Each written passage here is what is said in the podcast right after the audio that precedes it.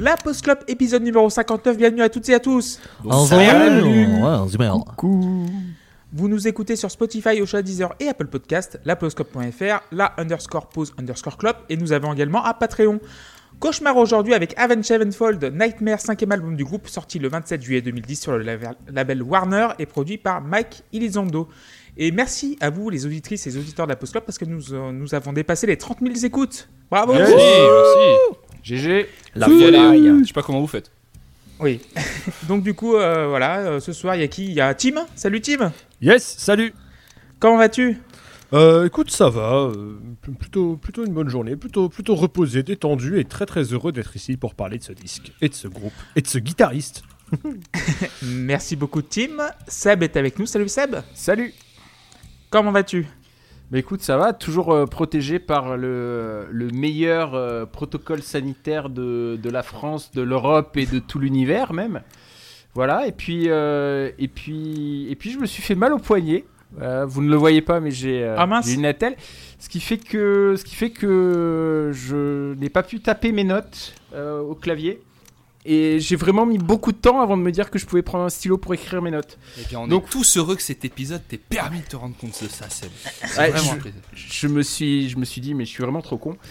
Et euh, donc c'est pour ça que je vais lire pour la première fois des notes écrites euh, sur un papier aujourd'hui. Ça risque d'être un peu dur à déchiffrer parce que j'écris comme un, comme un, je ne sais pas quoi. Sagouin. Un docteur? Voilà, so- sagouin. Un sagouin. Ok. d'accord.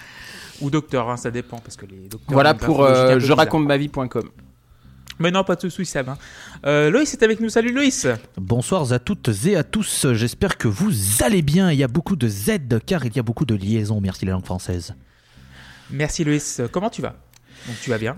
Oui, bah non mais je- écoute, ça va. Je- on enregistre encore une fois lors d'un match de foot de mon club écossais tout, tout Pérave qui est en train de perdre contre une D5. Donc sachez, si je m'énerve en plein milieu de l'épisode, vous saurez pourquoi. Mais sinon, je suis très content de parler de cet épisode, de, de cet album. De cet épisode aussi, on peut parler de l'épisode en soi. On va faire, on va faire, un un spin-off où on parle des épisodes. On fait des épisodes sur les épisodes. On Des copie. Mehdi Maizy et on fait un podcast, on fait une tier list de tous les albums qu'on a fait. On va faire un commentary de tous les épisodes avec des director's cut. D'ailleurs, release Girardon cut, hein, bien sûr, hein, sur Oui, évidemment. 6 heures euh, par podcast. euh, oh là là Mais voilà, ça va, je, je te remercie. Merci Loïs. JP est avec nous. Salut JP. Salut. Ça va? Eh ben, enfin bien. Content de parler de l'album? Ouais. Ouais, ouais, très content. Merci JP. Du coup, qui a choisi cet album? Bah c'est Erwan. C'est Bonsoir, moi. Erwan. Bonsoir, comment ça va? Ça va bien et vous? Ça va très bien, écoutez, on parle d'un bon album ce soir, je suis plutôt de bonne humeur. Alors pourquoi tu as choisi Nightmare et ce groupe? Pourquoi j'ai choisi Nightmare et Avenge Euh, Quand on a commencé le podcast, je pense que c'était assez évident que j'allais proposer du Avenge, enfin pour moi, euh, parce que euh, c'est Avenge, c'est le groupe, c'est le premier groupe de métal que j'ai écouté en fait quand j'étais jeune. À l'époque, j'écoutais beaucoup de punk rock, un peu de hard, et enfin déjà les Guns. Et j'avais un pote euh, que tu me connais d'ailleurs, le, le- le fameux nommé Moustache, bien sûr Yes. qui euh, était fan de métal et du coup j'ai découvert Avenge avec Nightmare. Et en fait, euh, pourquoi Avenge Parce que, en fait, quand j'ai découvert Avenge, ça, redéfi ça, fait partie des groupes qui ont redéfini ce que je voulais écouter dans la vie, euh, en termes de guitare et tout, ce qui fait que pendant longtemps j'ai eu du mal à écouter du métal plus ancien et moins mélodique que ça. Et au niveau de l'album, donc du coup ça me plaisait d'en parler, je trouvais ça important, parce qu'en plus même en grandissant, je me suis rendu compte des qualités du groupe, même si aujourd'hui je vois un peu plus ses limites. Et pourquoi celui-là? C'est pas mon préf, parce que je pense que City of Evil est mon préféré d'Avenge, euh, de loin. Euh, par contre, pas forcément pour l'histoire autour du disque, mais je trouve que musicalement, il a un moment un peu charnière pour le groupe. Euh, bah, de toute façon, par rapport à ce qui s'est passé, ça, ça pouvait pas être Ouais. autrement. Et surtout, il est, je trouve, plus riche. C'est peut-être, c'est sans doute l'album d'Avenge le plus riche et le plus peut-être compliqué à aborder. C'était pas simple, simple parce que je me suis rendu compte quand j'ai pris mes notes que je l'ai trop écouté ce disque, je le connais trop par cœur et il y a des chansons que j'ai beaucoup de mal à regarder avec un regard critique quoi. Donc j'ai fait peu de mon mieux, mais euh, voilà, je trouvais que c'était le disque le plus à propos. En plus, dans ma tête, il pouvait intéresser un peu tout le monde. Je sais que Tim l'aime. euh, euh, Loïs, je me disais que c'est un disque dont ça lui plairait de, parler. Luc aussi, et je, me disais que des, gens comme toi ou, JP et même Seb, hein, même si c'est pas sa cam, c'est des disques dans lesquels vous pouviez retrouver tous des choses. Donc je trouvais que c'était un, un le bon disque à faire, quoi. Merci Erwan. Donc du coup, JP, quand tu as découvert Avenged et comment?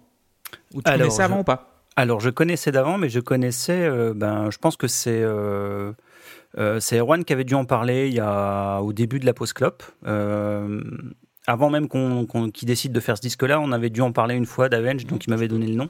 Ouais, c'est ça. Et, et du coup, j'avais acheté deux albums. J'avais acheté ben, Nightmare et puis euh, le deuxième, c'est euh, The Stage. Mm. J'avais acheté deux albums, donc je connaissais deux albums de, de Avenge, dont celui qu'on fait ce soir. Voilà.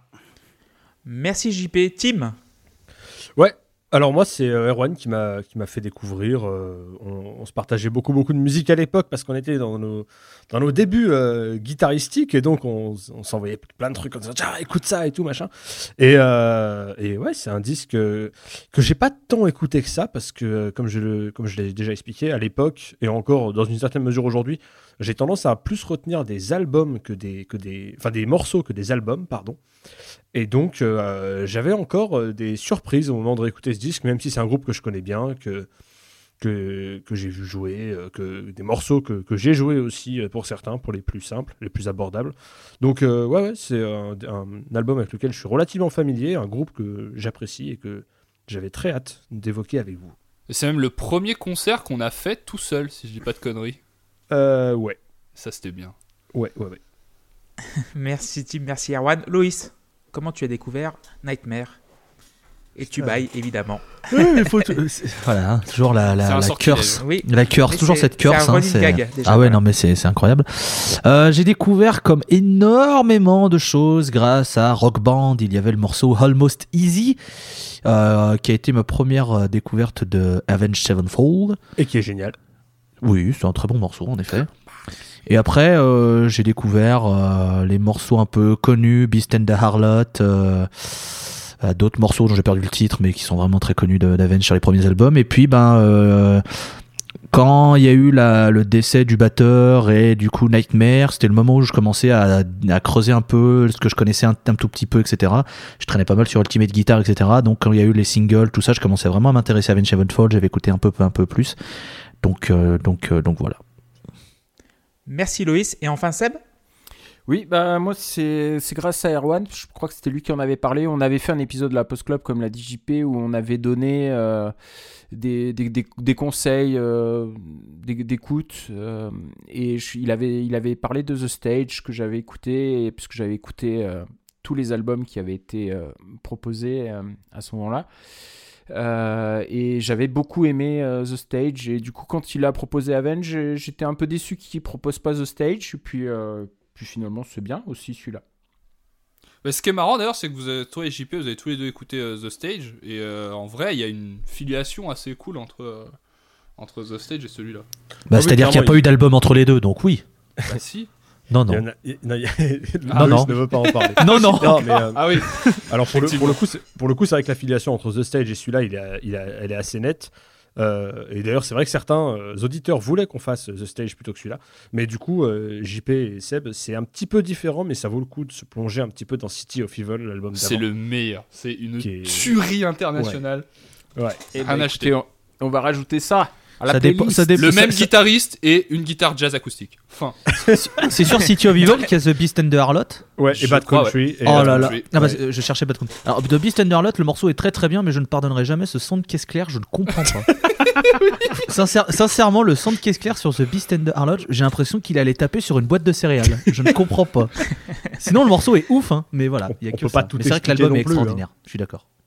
Et moi, du coup, j'ai découvert Avenge grâce à Erwan également, vu qu'il parlait beaucoup de The Stage au début euh, de la Post Club. Et je me suis dit, allez, pourquoi pas. J'ai écouté un petit peu The Stage et le, le premier album aussi. Et on verra bien. Euh, coup, quand, quand tu dis le premier des album de- transitions. tu parles le de tout, The tout- Sound of the Seventh Trumpet là? Voilà, c'est ça. Ah ouais, quelle fallait, pas, euh, fallait pas faire ça. Hein. Juste pour être, juste pour euh, être sûr, c'est Hail to the King qu'il faut pas mentionner, Bah, en- c'est ça Ouais, en fait, c'est un en- disque que les, les, les gens aiment pas trop. En fait, Ah, c'est un, album qui, qui reprend beaucoup des, des influences. C'est un cover album. Voilà, c'est ça. T'as des morceaux, Ouais. c'est des reprises les Comment, comment elle et- s'appelle la chanson? C'est euh, Night Train, mais en, en un peu plus. euh, Bah, t'en as une, c'est. Sad But True. T'en as une, c'est Sad But. True. Ouais. Aussi, c'est. Enfin, bref, ils ont. Ouais, C'est- des plagiats, euh, c'est des gros plagiats. on, on- on va, on va l'aborder dans celui-là, mais il y a deux trois moments où tu as des riffs, tu te dis. hum, Oui, oui, ah oui, oui, non, mais clairement, ça, Ah contre, ouais ça, ça a Bon. toujours été assumé, Ah bah. mais là, sur, sur Head to the King, c'est compliqué, quoi. J'ai- J'espère qu'on parle du même JP, mais il y a un moment, c'est Oui. flagrant. Ah, il y en a, Ah bah, y a pas- une où vraiment ça m'est ça m'est bien rentré dans l'oreille. J'ai dit. hum, Bah, j'ai hâte, que, vous mettiez la lumière dessus parce que je vous avoue que ça m'a pas frappé personnellement, mais écoutez, euh, je suis prêt à entendre. Bon, du coup, le 27 juillet 2010, il y a eu des tubes. Non. Aux États-Unis, c'était California Girls de Katy Perry Fit Oh, trop bien. Oui Ce clip, ce clip incroyable. Oui. Ah oui Voilà. Oui, oui, oui. En Angleterre, c'est Airplanes de B.O.B. avec Hayley Williams. Oh. Putain, incroyable. En Australie, c'est Love the Way You Lie d'Eminem avec Rihanna. Oh, j'adore. Trop bien. Et en France, il y a deux, donc physique et streaming. Je Aïe. veux le physique. Alors attends, 2010. qu'est-ce que t'as Juillet dit 2010. Euh, Alors, l'hymne attends. de la- L'hymne de la Coupe du Monde, là. Oui. Yes Qui l'a chanté, Allez, là, chanté le Attends, mec de Coca-Cola, là. Euh, Euh, ou je sais pas quoi, un truc comme Non, ça. non, c'est pas. C'est, Ah, merde. En fait, c'est un rapport avec la Coupe du Monde, mais Waka pas Waka ça. Ouais. Oui, Ah, Waka ouais. Waka, voilà. Ah ouais, putain. En Oh, physique, mon c'est ça. Shakira. Voilà, Pardon, si- évidemment. Et en streaming, Je l'ai pas du tout en stream. Alors, euh, francophone juillet 2010. Euh, pas francophone. Bon, déjà ça, voilà. C'est aussi Waka Waka ou c'est un autre truc? C'est aussi Waka Waka de Shakira. voilà. Ah là là, il nous a bien eu. voilà. On embrasse euh, Luc et Walter. Walter qui doit nous glisser un petit nightmare. Nightmare. Yeah. Voilà, il- elle nous l'a glissé. Et on va commencer avec glissé. Nightmare, d'ailleurs le premier titre euh, de l'album. Et qui va commencer? Ça va être euh, JP, tiens. Ouais, bah alors Nightmare, bah ça a été mon premier contact du coup avec euh, avec Avenged Sevenfold puisque je crois que j'ai écouté euh, Nightmare en premier. Et, euh, et donc, ben, l'amateur de Metallica et de, du Motley Crue des débuts des années 90 euh, a retrouvé ses petits dans l'intro. Hein. Euh, car il y a un- je trouve qu'il y a un gros côté Metallica, euh, notamment dans la voix du chanteur. Il y a des intonations, c'est clairement Hetfield, quoi. Alors écoutez To The King, vraiment Parce que... C'est pas sur Nightmare, c'est le plus flagrant. Ah non, Moi, je clairement trouve pas qu'il y a vraiment des moments où on l'entend vraiment beaucoup. Euh, mais à part ça, pour revenir sur la musique, je trouve que ça, ça sonne super. C'est c'est très détaillé. Euh, c'est très clair. euh, le, enfin, le, mix est vraiment euh, super précis. Et ce que j'aime beaucoup, c'est que c'est vachement mélodique. Et voilà. Et j'aime beaucoup le jeu du gratteux aussi. Et puis bon, bien sûr, Portnoy qui avait une place un peu. Euh, il fallait qu'il se mette un peu dans les chaussons là pour, euh, faire ça. Il attaque d'emblée à, à la double pédale. Donc euh, voilà, c'était rigolo. Alors j'ai appris que le clip euh, de Nightmare, en plus, c'était euh, basé sur un de mes films favoris, qui est L'échelle de Jacob. Oui. Donc, euh, donc voilà, si vous n'avez pas vu le film, regardez-le, c'est génial. Aussi. De Adrenaline. Et, euh, et voilà. c'est un, Donc, c'est un ça- enfer par contre, hein, le regardez pas n'importe quand. ah non, non, non, voilà. Non, c'est pas, c'est- c'est- disons que c'est pas un film très joyeux. Hein, on va être d'accord. Mais c'est un super film. Euh, c'est peut-être, il y en a qui disent que c'est le seul bon film de Adrian Lyne. Mais bon. Euh, donc voilà. Donc Nightmare, j'aime beaucoup. Ça prend 8. 8 sur 10 pour JP. Erwan? Ouais, c'est Alors, pour la petite anecdote, Nightmare, moi, euh, quand j'ai découvert cet album, je l'ai téléchargé sur un site euh, obscur, euh, je sais plus quoi. Et alors, je sais pas si ça se faisait qu'aux États-Unis ou quoi, j'avais la version censurée de l'album. C'est-à-dire que j'avais pas les fucking. Mmh. J'avais- j'avais Ça un. existe, ouais. à la place.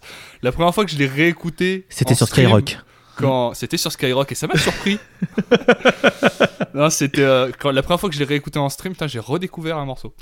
Mais euh, c'est un titre incroyable, Nightmare. Moi, je trouve qu'il y a il y a une ambiance qui est posée sur le début de morceau qui est je, trouve que tout sur beaucoup de morceaux de l'album, en tout cas, il y a ce, talent qu'a Avenge pour faire naître un décorum euh, avec euh, sa musique. Et dès le départ, c'est affiché, quoi. JP parlait de Portnoy, et moi, je trouve que dans, son, dans ses premières secondes qu'on entend de lui, en fait, il étale déjà beaucoup de choses, évidemment, qu'il va tabasser euh, sa double pédale comme un enculé, mais bon, c'est, je pense que c'était dans le cahier des charges. Et pour autant, je trouve qu'il il amène déjà une finesse dans son jeu au charlet. Non, mais il est super fin pour nous, de toute façon. hein. qui est, euh, qui est, qui est- qui, qui- qui, pour moi, voilà, en, en quelques secondes de jeu de batterie, on a vraiment tout ce qu'il va être capable de faire sur, euh, sur le disque. Et ça, je trouve ça très cool. Il y a beaucoup de contrastes et effectivement, le mix une clarté incroyable. C'est vraiment quand je disais que j'avais du mal à écouter du métal autrement que Avenge pendant un temps, c'est parce que euh, je connais pas beaucoup de groupes qui ont euh, ce- cet aspect mélodique et de la clarté, même dans les, morceaux hyper rapides et tout. Je trouve ça trop bien.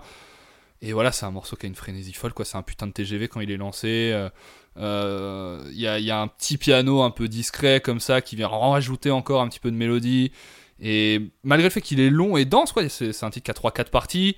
Tout s'enchaîne, je trouve, hyper bien. euh, et surtout, on va le retrouver dans plein d'autres moments dans le disque, mais je trouve que, et dans le chant et dans les instruments, c'est vraiment des gens qui sont expressifs dans leur pratique de la musique. C'est-à-dire que Shadows, il est effrayant. Dans les moments où il va falloir être déchirant, il est déchirant. C'est pas le cas sur ce morceau, on aura l'occasion d'en reparler. Euh, et il y a, un vrai côté aussi. euh, le, le refrain, il se retient, quoi. C'est des refrains qu'on chante. Et voilà, je, je trouve franchement aucun défaut à un morceau comme ça. Je lui mets 9. Parce que euh, voilà, j'ai pas mis de 10 sur cet album-là pour essayer de rester cohérent avec mes principes, mais je lui mets 9.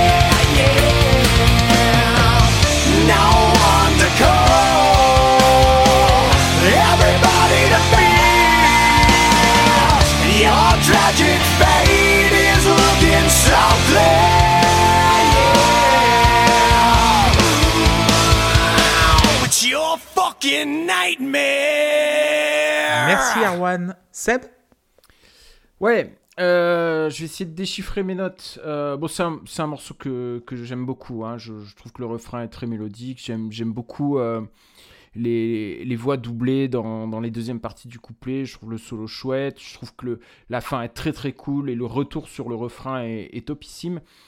Mais au début, bon sang, qu'est-ce que j'ai eu du mal avec cette double grosse caisse. Je savais pas que c'était Portnoy euh, au début, la première fois que j'ai écouté. Et je lui en ai voulu, je lui ai dit putain, mais c'est pas possible, tu saccages une super mélodie avec, euh, avec cette double grosse caisse là, de- espèce de sagouin. Et euh, surtout qu'en plus, à la fin du morceau, il nous, il nous donne un aperçu de, de ce qu'est le refrain sans, euh, sans la double grosse caisse. Et, et, pour moi, c'était vraiment trop, quoi. C'était excessif. Et puis, et puis finalement, je m'y suis fait. Et, et je crois que si elle y était pas, elle me manquerait maintenant, tu vois. Donc euh, c'est assez, assez bizarre la façon dont, mon goût peut, peut évoluer.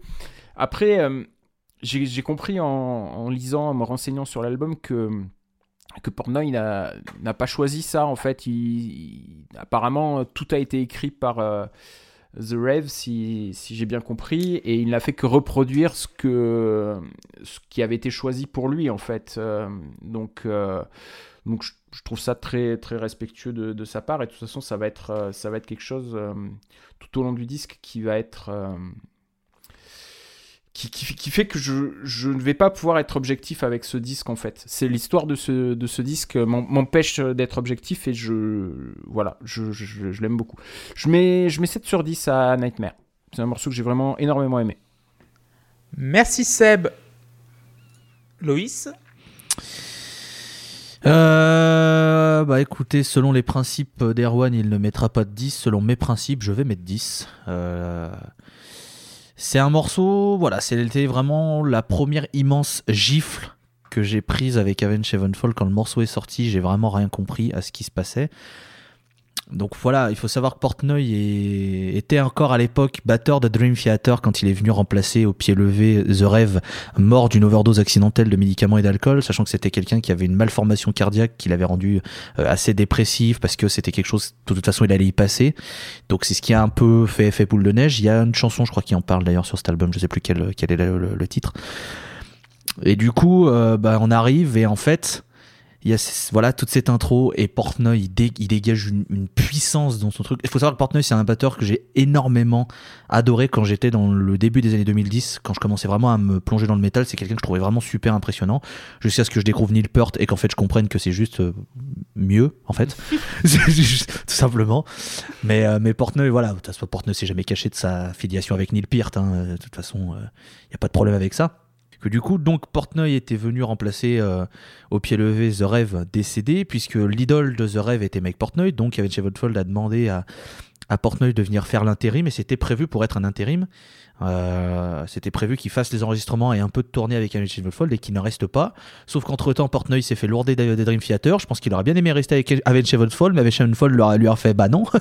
c'était un intérim. Merci, Michel Portenoy, mais retourne chez toi. hein. Donc il s'est retrouvé un peu sans le sou. Bon, euh, comme il avait 74 autres projets, il s'en est bien sorti, mais. euh, Mais du coup, voilà, Portnoy est venu, il arrive directement, et je trouve qu'il voilà, il a pris les parties de, The Rêve parce qu'il y avait une majorité, voire peut-être tout, qui avait déjà été euh, fait en démo. Euh, ouais, moi donc, j'ai j'ai euh, compris que tout avait été fait en démo. hein. donc du coup, euh, ça va, il, est, il, il avait déjà une, une ligne de conduite à prendre, il a mis un petit peu de son jeu Portnoy quand même, mais il, est quand même, il a rendu un bel hommage, je trouve, à, à The Rêve sur cet album, et s'attaque par un Nightmare qui est, mais, pff, qui est déchirant. Voilà, bon bah... Monsieur Shadows, qui jusqu'à il y a deux ans, je pensais que c'était un pseudo, mais non, il s'appelle vraiment Matthew Shadows. Je ne savais pas, je pensais que c'était un surnom. Donc, Non, eh ben- c'est un surnom non, non, il s'appelle Matthew Shadows, c'est son vrai nom, je Ah crois. bah, bah non. Attends, ils ont tous un nom de scène euh, bizarre, mais euh, j'ai lu cet après-midi que. Ah bah, il me semble avoir. euh, moi, je- j'avais regardé, Euh, il s'appelle Matthew Shadow. Attends, bouge Tu, pas. tu vas me faire, tu vas me faire douter, tu vas me faire dire des conneries en Non, plein non, pas live. Eh tout, bah, il s'appelle écoute. Matthew Charles Sanders. Putain, mais Voilà, moi, euh, Sanders. Sanders, c'est ça. Enfin voilà, après cette intervention qui aura duré 14 minutes suite aux problèmes techniques, je vais mettre 10 sur 10 à, Nightmare, qui est un morceau exceptionnel, qui est peut-être pour moi un des top 5 de leur discographie et qui euh, montre que c'est un groupe qui est finalement très très bon dès qu'il s'agit d'aller dans le territoire progressif et on le verra après sur The Stage, puisqu'ils ont complètement euh, assumé euh, partir sur ces territoires et ils le font très bien sur The Stage. Mais là on a des petites, des petites touches qui marchent très très bien. Voilà. Merci beaucoup, Loïs. Et enfin, Tim. Yes, alors euh, juste avant de, parler du, morceau en lui-même, dire deux mots sur la pochette que je trouve euh, incroyable, euh, vraiment, vraiment magnifique. Je le dis comme ça c'est fait, vous en avez parlé, la production elle, est- top et c'est un des gros points forts du disque, c'est que tout sonne comme il faut. Les musiciens sont excellents, mais la, prod aide beaucoup. Pour moi, Nightmare c'est un, c'est un 10. Euh, dès les premières notes, on a, on a une ambiance qui se crée. Après, on a les riffs qui arrivent. Shadows qui nous, qui nous pousse un grand cri. Je suis la, la filiation avec James Hetfield est, est évidente, mais dans, dans sa pardon, dans sa capacité à, à lâcher des grands cris comme ça, je le trouve euh, bien meilleur. Et d'ailleurs, je défends la théorie qu'il est plus ou moins à son pic sur ce disque, ou en tout cas qu'il va avoir des difficultés après. J'espère me tromper, mais j'ai pas l'impression qu'on reverra et qu'on réentendra le, Shadows de, de ce disque. Euh, en tout cas, voilà, le, morceau marche super bien. Moi, la, double, la double grosse caisse sur le refrain, ça me, ça me, ça me- m'emporte complètement. Euh, J'adore les ponts, le pont, et euh, je dis les ponts parce qu'ils sont tous incroyables, je trouve, dans, dans cet album. Et Loïs parlait d'Almost Easy tout à l'heure. Ça fait partie de, de ces morceaux où il y a déjà des ponts incroyables et, et je trouve que c'est une vraie qualité qu'a Avenged Sevenfold d'arriver au milieu des morceaux à te réemb- réembarquer dans un truc en fait euh, qui va te changer un petit peu pour repartir sur le refrain. Les refrains sont globalement bons, donc le fait d'arriver à mettre quelque chose de différent pour te ramener sur le refrain que tu as envie de réentendre, euh, ça fonctionne très bien. Sur Nightmare, on a vraiment la, recette du groupe, on a les guitares euh, euh, harmonisées à, à- deux guitares, ça, ça marche très très bien. C'est vraiment une des marques de fabrique du groupe et c'est euh, dès, le, dès le premier morceau, on en a un, un bel exemple. Donc euh, non, non, Nightmare c'est un excellent morceau. Moi je, je lui mets 10 sur 10 aussi parce que en termes d'entrée en matière, tu peux difficilement faire mieux. Là ça plante le décor, tu sais dans quoi tu t'embarques et euh, il se trouve que c'est quelque chose qui me plaît beaucoup. Merci, Tim. Alors, je crois que je vais pas me faire des amis sur cet épisode. Ouais. Alors, le riff est. Enfin, je- premier point positif, c'est que l'album est super bien produit. Ça, je peux pas l'enlever. C'est tout sonne très très bien. Le riff est intéressant. Les guitares harmonisées, pourquoi pas. Mais cette batterie pneu de camion crevé. Comment ça, pourquoi pas les guitares harmonisées oui déjà. la, la- la question c'est pourquoi faire ça c'est ça. C'est, pour moi, c'est euh, la, la double pédale déjà. J'aime pas beaucoup, mais en fait, le son de la double pédale, ça me, ça me révulse. Et les guitares, c'est de la branlette. Putain, je sais que je- là, là, euh, tout le monde va m'insulter, mais pour moi, c'est Ah de la oui. branlette. Et par, par contre, ce que j'aime bien, c'est la voix du chanteur. Je l'adore. Je sais pas pourquoi, mais il chante très bien. Il chante vraiment très bien. Mais euh, Petite anecdote, il a eu le même prof de chant qu'Axel Rose. Ah ouais c'est pas flagrant. Et ben il y en a un Ouais. qui sait chanter et puis il y a Axel Rose. Voilà. Moi je trouve qu'il y a un peu cette voix de nez. euh, Tu Oui, contre, cette Ah, voix de merde. Non, mais complètement. il, il chante du nez. Moi, je gardais ça pour ma conclusion. Il chante tellement du nez. Non, mais c'est vrai que j'ai- du mal. En fait, j'ai l'impression que. C'est un truc comme ça. en fait, ce qui est bien, c'est que ça rend l'insupportable insupportable cette production. Mais j'arrive pas. Le, refrain est très bien, genre Nightmare. Là, ça te rentre bien dans la tête. C'est sautillant, c'est bien foutu. Mais limite, ça me fait rire, quoi. J'ai l'impression d'avoir un cliché des rock metal 2010. Je sais, euh, insultez-moi si vous voulez, mais j'ai dû. Ça me, ça, ça me fait. En fait, j'arrive pas à prendre ce disque au sérieux à partir de la quatrième chanson. Parce qu'après, c'est quoi Je crois que c'est euh, ouais, Buried Alive ou euh, euh, Natural Born Killer que j'ai bien aimé après. Mais toutes ces 20 premières minutes de disque, j'ai l'impression d'a- de, me plonger dans un anime de Japon. Et voilà, j'ai la musique de partout, les guitares elles sont. en fait, elles ont aucune. c'est de mon point de vue, hein, bien sûr.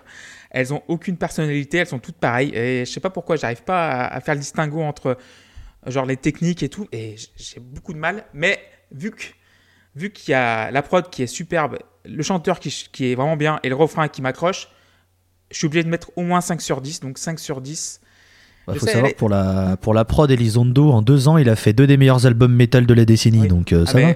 C'est ça. Parce qu'en dé- en 2010, il a, fait, il a fait Nightmare, et en 2011, il a fait l'album de Mastodon le plus sous-côté, qui est The Hunter. Donc le mec, c'est quand même pas, c'est quand même pas paumé dans la liste. Bon, après, il a fait le To The King de David Sevenfold, c'est dommage, mais. euh, Mais c'est vrai que l'album est super bien produit et, euh, et super bien mixé. Et donc, du coup, ça, ça rend ce que j'ai mis, rendre l'insupportable supportable. Voilà. D'ailleurs, je sais pas si tu avais prévu de faire une question sur Mike Elizondo, mais c'était juste pour dire qu'il a fait de la programmation de batterie, des claviers, et il est produit euh, Simulation Theory de Muse, comme Ah quoi ouais on fait pas que des bonnes choses dans sa carrière. Ah, ok.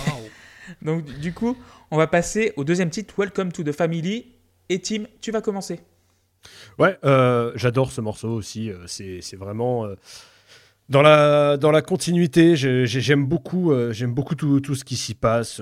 On a encore encore une fois un, riff, très très sympa, un refrain qui fonctionne euh, bien, un peu plus guidé par les euh, lignes de guitare que le précédent.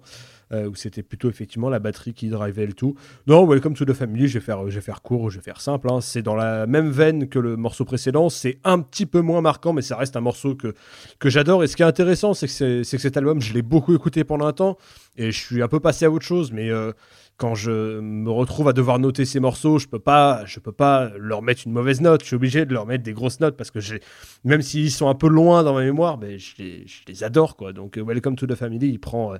Euh, il prend 9. Et j'ai souvenir qu'en live, c'est un de ceux qui avait le mieux marché. J'avais pris une bonne claque sur ce morceau. Merci, Tim, 9 sur 10. Euh, Loïs Bah écoutez, euh, remets un 9, hein, parce que moi aussi c'est un morceau que je trouve extraordinaire. Tu passes euh, d'un Nightmare qui te met directement dans l'ambiance, t'as la fin avec les Nightmares, et là t'as Portnoy qui arrive et qui te met une mandale avec son, avec son, son, son fil de batterie de tac, tac, tac, tac, tac, tac, tac, tac, tac, merci. Au moins t'es préparé, et le morceau est super bien. Et puis il y a, il y a quand même une force qui a été signalée avant, mais putain quand ils font des refrains, ils sont très très bons. Ils sont Oui, très ça, très bons sûr, pour là, faire oui. des refrains euh, qui te restent en tête et qui sont bien catchy et euh, et voilà. Et puis puis enfin you can't win this fight moi à chaque fois je l'hurle. Puis de toute façon t'es préparé dès la première ligne. Hey kid do I have your attention? Oui oui tu l'as. Pas de problème. Je là, bouge pas. Clairement, là, franchement, ouais. je bouge pas c'est ok. J'accepte. J'accepte ce qui se passe. Donc euh, 9 sur 10 pour Welcome to the Family Merci, Loïs. JP Euh, ouais, euh, celle-là, je trouve que l'intro, je sais pas pourquoi, ça me fait penser aux musiques qu'on a dans les jeux de catch. Oui. Et, euh, et, et ça me fait à chaque fois rire, rire, euh, quand j'entends ça. Mais à part ça, sinon, je trouve que c'est un morceau plutôt pas mal. Je trouve que les parties de guitare sur les refrains sont absolument diaboliques. Surtout les conclusions de refrains, les lignes de guitare qu'il fait derrière, c'est c'est juste dingue. Je suis moins fan du pont sur celle-ci?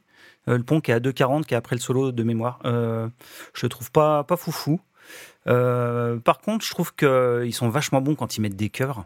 Je trouve que ça donne un côté plus pop à l'ensemble et ça marche super bien.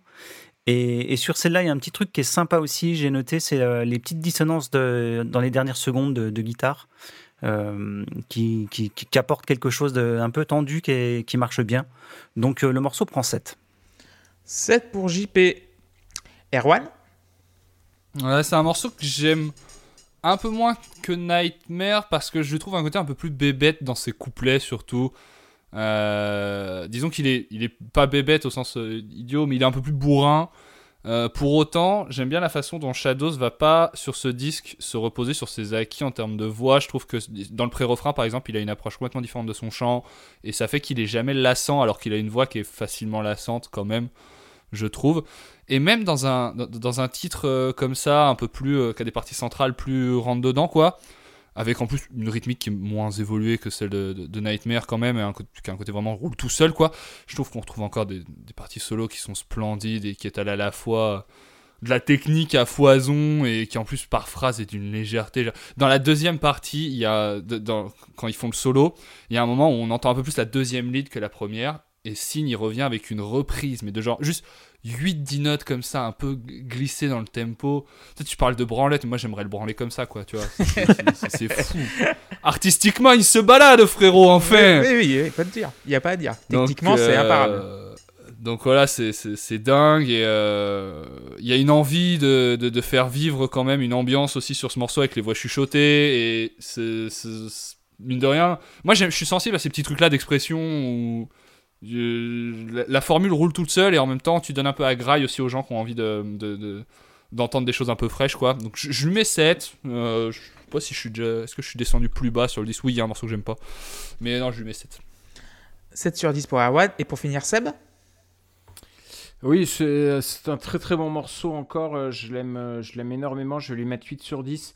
Je trouve que c'est hyper mélodique. C'est vraiment la, la plus grande qualité qu'il a parce que quand, euh, quand arrive le pré-refrain, c'est déjà, déjà super bien. Mais alors le refrain derrière monte encore euh, en termes de, de, qualité et de, mélodie, de- de- d'envie de, chanter à, à, tue-tête. C'est. euh, génial, t'as, et t'as la, la, lead, la guitare lead derrière qui, qui est top. franchement, franchement plaisir. Donc 8 sur 10 pour ça. Moi, ça va être encore un 5, je suis désolé. Je cherche la spiritualité dans tout ça. C'est En fait, j'ai l'impression de croire au Japon. Voilà, c'est euh, 10h du matin le dimanche, il y a un manga qui passe et ça ferait super générique de ça. C'est pas désagréable du tout, mais en fait, c'est pas ma cam, quoi. Et ça me fait rire, surtout. C'est ça, en fait. Excuse-nous, c'est Golden Royal. C'est gentil. mais en fait, j'ai l'impression, en fait, c'est. euh, Tu sais, genre, c'est vraiment un truc. Tu sais, ça- c'est- c'est- en fait, c'est un truc qui, qui est bien foutu, mais ça me fait rire, quoi. C'est. euh, Comment dire euh, J'ai mis quoi? J'ai mis. euh, Oui, la double aussi, aussi la double grosse caisse à la fin. Elle est tellement prévisible qu'elle me fait chialer de rire, quoi. C'est. En fait. Tous des En fait, c'est genre c'est du papier musique, c'est du- c'est un livre ouvert quoi. ce- C'est trois quatre chansons du début et je peux mettre 5 parce que c'est encore bien produit. Et je peux pas mettre plus parce qu'il y a un truc qui m'empêche de. Non, en fait, c'est trop homogène pour que je mette plus. C'est juste ça. Je, suis... je passe pour un connard, je sais, parce qu'il y en a beaucoup Non, qui aiment bah ce non, groupe. non, bien Non sûr que non, attends, on s'en fout. Oh, Mais, Écoute, euh, tu ouais. peux pas faire pire que moi sur Architect. ça. c'est vrai. Ouais, c'est vrai. Mais D'ailleurs, euh, des, des nouvelles de Jean-Jacques? Euh, Jean-Jacques, Jean-Jacques ne m'a pas donné de nouvelles euh, depuis, depuis un bon moment maintenant mais- et je commence à m'inquiéter. C'est parce qu'il marche Et- seul, ça. Ouais, c'est bien possible. donc, du coup, on va passer au troisième titre Danger Line. Et qui va commencer? Ça va être Seb. Oui, alors Danger Line, rien n'étouffe comme un burrito. Quand on ne parle pas bien anglais, eh bien voilà ce qu'on comprend. Euh, Nothing chokes you like a burrito. Et non, c'était a bullet hole. Rien ne te choque comme euh, un trou de balle. Voilà. Oui, un trou de balle, Oui, oui, littéralement, bah oui, c'est oui, ça. oui, hein. Ouais, il faut pas être vulgaire. Hein, c'est... Voilà, non, euh, j'adore ce morceau. Je pense que c'est euh, c'est mon préféré du disque. Je lui ai mis 9 sur 10. C'est 9 sur 10 euh, il y- il a l'intro l'intro militaire, la, la fin euh, militaire aussi, mais c'est un lien avec, euh, avec le texte. Je trouve que c'est c'est une masterclass sur tout le morceau. Les refrains sont d'une d'une efficacité incroyable, avec ou sans burrito d'ailleurs. Le, pont, la coupure piano, le solo final, la, réverb sur la caisse claire que j'a- j'adore. Le, pattern de batterie est tout simple et ça, fait du bien d'avoir un, d'avoir une batterie apaisée aussi. Et je, à l'écoute au casque, j'ai relevé les, je n'avais pas entendu avant, les, voix doublées, les espèces de voix fantomatiques qui étaient doublées dans les couplets. Je trouve ça, je trouve ça magnifique. La, la prod, encore une fois, est, est somptueuse. Voilà, 9 sur 10. Merci Seb. Loïs?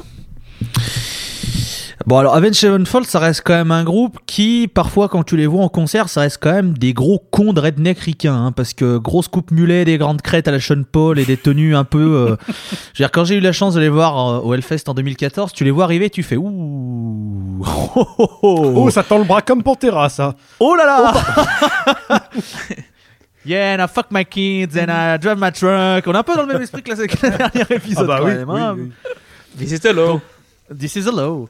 Donc bon, quand tu vois une chanson débarquer euh, sur la guerre et tout ça, je suis en mode ouais. Ça aurait été un bon morceau, j'aurais rien dit, mais en plus le morceau m'emmerde tellement. c'est ouf, comme je l'aime pas ce morceau. Enfin, je l'aime pas, c'est tout. Ça, il est pas mauvais non plus, mais c'est Osef tier. Franchement, ce morceau, il est Osef tier, je vais lui mettre 6 parce que ça reste quand même bien foutu et que moi, de toute façon, euh, les guitaristes d'Avenged Sevenfold, euh, c'est, j'aime beaucoup ce qu'ils font, donc de toute façon, c'est difficile pour eux de faire vraiment un mauvais morceau. Mais, mais voilà, je, je- je passe mon tour sur ce, sur ce titre. Merci Loïs. JP Bah, tu vas rajouter un 6. Euh, je trouve que ça part dans tous les sens, mais il n'y a aucun sens qui me plaise vraiment en fait. Euh, Il y a le côté marche, ça me parle pas. Euh, le slow rock, euh, je suis pas très fan non plus. Euh, puis alors, ce qui m'achève, c'est le synthé trompette et Oui, le piano oui. sur la mesure. Euh, là, c'est juste pas possible. Donc euh, voilà. Donc le morceau passe quand même parce que c'est bien fait et puis euh, et puis ça sonne quoi. Mais globalement, je crois que c'est mon morceau que j'ai. ouais, c'est celui que j'ai noté le plus bas. Ouais, c'est c'est celui que j'aime le moins. Donc voilà, il prend 6. Merci JP. Erwan Je t'en prie. En vrai, c'est un morceau que je devrais ne pas aimer pour les mêmes raisons que ce qu'a cité Loïs en fait, parce que je suis pas forcément fan de tout l'imagerie euh, branleur de l'armée euh, euh, quand la marche militaire arrive et tout. Et honnêtement, je sais pas, sais pas trop comment l'expliquer. Je pense que c'est le fait que c'est un, un récit à la première personne qui se termine par quelque chose dont la morale n'est pas la guerre, c'est bien en fait quand on y réfléchit. Moi, j'ai- j'aime ce morceau d'un amour fou inconditionnel, vraiment très très fort. Et en plus de ça, je sais que il a beaucoup de défauts musicalement. Je trouve que son jeu de batterie est débile. Oui, oui. Euh, avec un son en plus qui est pas si beau euh, pour, pour une production de, de- de cette qualité. Et à la guitare, on est vraiment dans ce que moi j'appelle les comptines de Sinister Gate, c'est-à-dire la partie lead Ouais. pour enfants de ce que c'est faire Raven. Ça m'a toujours fait délirer que ce groupe dissémine comme ça dans sa discographie des parties de guitare, mais qui sont simplistes au possible. Et, et comme ils ont un vrai goût pour la mélodie, je trouve que ça a vraiment un côté euh, quoi, voilà. Et euh, même si celle du refrain euh, est, assez cool parce que euh, elle commence par une note glissée dont et Tim en est témoin parce que je l'ai beaucoup joué ce morceau, mais dont j'ai jamais été foutu de comprendre la temporalité. C'est-à-dire elle est, elle est un peu à contre-temps, enfin elle est lente en fait, et j'aime bien le, le côté un peu contre-temps qu'elle amène, voilà. Euh, et donc, mais même en essayant de conscientiser à mort les, les- les- les défauts du morceau, etc., moi au chant, dès qu'il part sur euh, So think of the time, na na na na na na. Parce que moi, c'est, c'est baisé. Je peux mettre 10, 100, 1000 à ce. La, avec Say my baby good at it's alright. Et là, je chiale sous la pluie, même en plein été, ok? Donc, euh, c'est, un, c'est un régal. Alors, histoire quand même de- d'amener des arguments là-dedans, euh, je, je trouve que Shadow chante trop bien. Parce qu'il véhicule. Histoire d'amener des arguments, il est trop beau, déjà. Il chante trop bien. Non, mais il, a- il véhicule vachement d'émotions et je trouve qu'à la guitare aussi, Sin a un jeu qui est. Je sais pas si c'est Sin qui fait la fin, Si. mais euh, qui a un- il a un jeu qui est hyper expressif en fait, euh, qui, qui, qui véhicule beaucoup de choses et moi ça, me- ça, ça- ça me parle de fou, ce côté très déchirant sur, sur la mort du personnage, etc. La morale du coup est, je trouve plutôt bonne en vrai, à savoir. euh, finalement, c'est l'histoire d'un soldat débile, parce qu'il est bête, hein, euh, qui va crever et qui se rend compte que c'est de la merde d'aller crever. Donc au final, je trouve que politiquement, ça passe. Euh, mais je La comprends guerre, c'est pas bien. la guerre, c'est mal, figurez-vous. Et voilà, je comprends qu'en plus, c'est un morceau qui puisse paraître facile dans la disco d'Aven. Je sais que c'est pas un titre qui fait non plus euh, l'unanimité. euh, mais pour moi, ils montrent qu'ils font aussi des chansons, quoi. Et euh, c'est pas leurs chansons à minette non plus, parce qu'ils en ont fait deux trois qui sont un peu, voilà, un peu plus radio gonzesse, quoi, pour parler comme un beauf. Mais voilà, moi, je- dans mon cœur, franchement, je lui mets 10. En, en prenant conscience de, ses défauts, en essayant d'objectiver, je vais mettre un 7. Voilà, mais c'est un, un morceau que je bouffe quotidiennement. Merci Erwan et Tim pour finir. Ouais, alors euh, bah, je pense que j'ai été largement influencé par Erwan dans mon approche et dans ma, mon appréciation de ce morceau, mais non, c'est un morceau que j'aime beaucoup, même si euh, je note euh, la batterie débile et la guitare que je trouve assez faible sur les couplets notamment. C'est-à-dire que si je connaissais pas tous les, tout le metalcore, tout ça, ça m'irait. Mais du coup, je sais qu'il y a quand même beaucoup mieux qui peut se faire dans ce délire-là. Donc les couplets sont pas forcément extra globalement. Maintenant, les, refrains sont cool et euh, j'ai parlé un peu plus du, des guitaristes dans le morceau suivant, mais franchement, euh, ce qui se passe à la guitare, c'est incroyable. quoi. Techniquement, c'est un récital, t'as absolument de tout, t'as du t'as des choses qui sont très très mélodiques, t'as du sweep picking, t'as du t'as tout ce qu'il faut, t'as as tout ce que tu veux, c'est dans ce disque de toute façon euh, guitaristiquement euh, sur un plan technique. Donc, donc voilà, c'est très sympa. Les, refrains sont accrocheurs à chaque fois. Et puis le morceau est, euh, est conclu, euh, magnifiquement. Euh, J'aime beaucoup, beaucoup ce, solo final. Erwan le trouvait très expressif. Euh, c'est vrai à tel point que je sais que c'est un, solo sur lequel j'ai beaucoup bossé justement la, partie expression. Je l'ai joué, joué, joué, rejoué pour comprendre, pour analyser vraiment, parce qu'en fait, il est très simple sur le plan technique. Donc je l'ai vraiment poncé pour comprendre ce qui faisait qu'il était bien et toutes les subtilités. Et ça fait partie des, des- des morceaux qui m'ont fait avancer euh, euh, musicalement. Donc ouais, un morceau pour lequel j'ai beaucoup, beaucoup d'affection, que, que j'apprécie beaucoup, même si, voilà, notamment sur les couplets, il y avait un peu mieux à faire. J'ai mis un deuxième neuf. 9 sur 10 pour Tim. Moi, j'ai mis 4. je, sais, je, suis désolé. Elle me fait trop chier les garges. Un truc comme ça. En plus, tu as tous les, tous les trucs du genre. Tu as les, les arpégiatos du, dans les aigus, tu as les power chords dans les graves. Le piano, c'est le preset 001. Tu allumes ton ordi, tu allumes le, le, du clavier. Le piano, qui, enfin, le piano, il est pas expressif. Euh, le solo du cake, à un moment, genre. C'est mignon tout plein, c'est super. Mais voilà, j'arrive pas à prendre tout ça au sérieux. C'est, ça va être 4 sur 10 pour moi. Et on va passer au morceau suivant. Il s'appelle Buried Alive et c'est Loïs qui va commencer à nous en parler. Eh ben, écoutez, Buried Alive 10. J'adore. ce- Qu'est-ce que vous voulez que je vous dise. Qu'est-ce que vous voulez que je vous dise C'est un, titre que je- je- j'aime énormément. Le... Il y a quelque chose que j'aime beaucoup dans la musique en général, dans le rock et dans le métal, c'est ce concept de montée en puissance. C'est-à-dire tu commences un peu doucement et au fil de la chanson, ça monte sur un climax et tu il y a une pétarade ou il y a un changement de rythme un peu plus véhément et j'aime bien quand c'est bien fait. Là, je trouve que c'est bien fait, c'est pas le meilleur, hein. il y en a d'autres qui réussissent bien mieux parce que là, bon, c'est c'est- c'est gentil, hein. ils, ont juste, euh, ils ont juste dit à Mec Portnoy de jouer sur la transition et après ils ont mis un grand riff, donc ça va. Mais j'aime ce côté, on commence un petit peu plus triste, machin, et puis à la fin, euh, voilà, euh, c'est un peu, un, peu, un peu puissant. Bon, Mr. Shadows, de toute façon, c'est pour moi, c'est un des meilleurs chanteurs du métal. euh, je trouve qu'il a une voix de, de, de ouf. C'est, il, est- il est- il peut faire tellement de choses. C'est, assez dingue. Donc, euh, donc moi, il me, il me transporte. À chaque fois qu'il hurle Buried Alive, je hurle avec lui. Sauf que lui, c'est chanté et moi, je perds quatre cordes vocales. C'est la différence. Voilà, bon, guitaristiquement parlant, je laisserai, je laisserai Tim en parler parce que je pense qu'il aura euh, beaucoup de choses à dire, bien mieux que moi puisqu'il s'y Oui. connaît. Pas mieux, voilà. Donc voilà, non mais moi Buried Alive, à chaque fois qu'elle arrive, je, je pff, ça, ça, ça me prend et je suis très content, j'adore ce titre, donc euh, ça prend un 10. Voilà. Ma team, tiens, du coup, je t'en prie.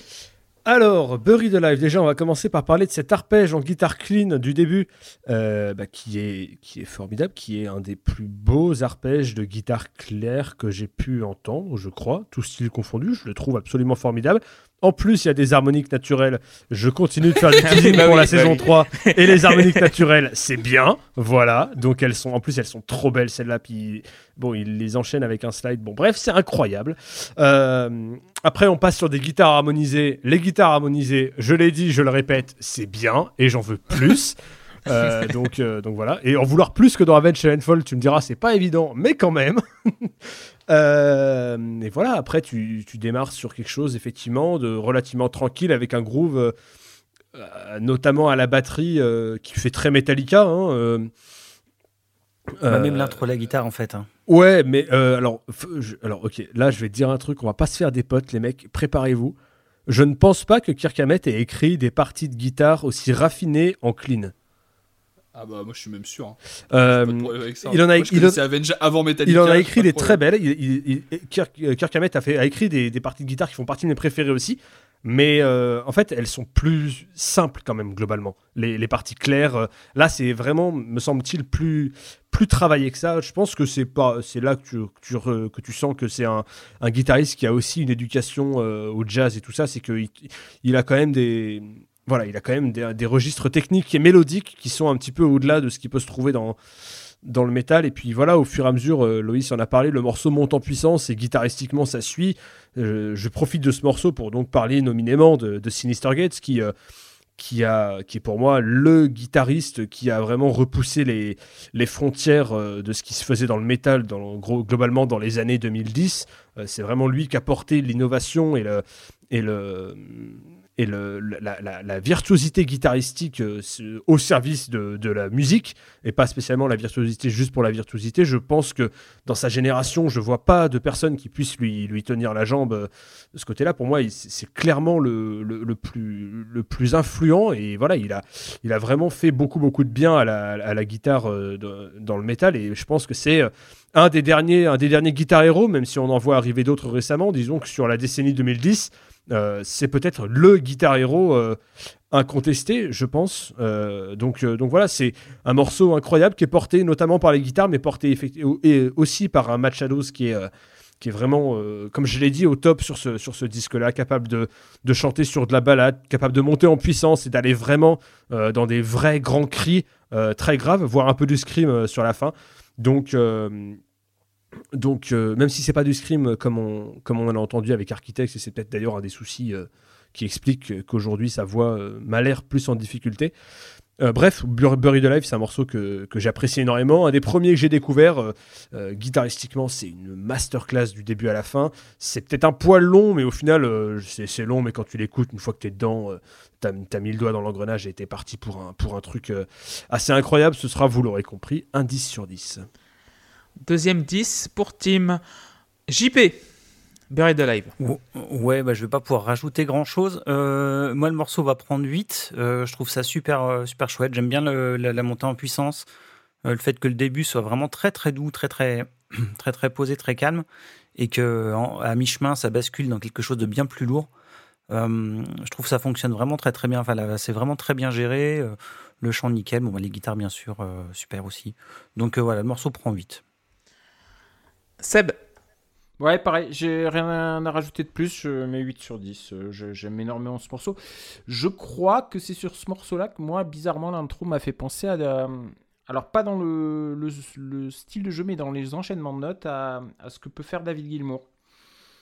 Et euh, voilà, j'ai probablement tort, mais c'est pas, c'est pas grave, ça m'a fait penser quand même. Euh, j'ai- j'aime beaucoup, les, j'aime beaucoup, voilà. J'avais écrit euh, que les, les guitares harmonisées c'était Miam et que quand euh, il y avait le solo et le tempo qui se doublaient, j'avais écrit Irgasm sur, sur mes notes et, et voilà. Et puis la deuxième partie qui tabasse avec un cœur à côté, donc euh, voilà, j'aime beaucoup.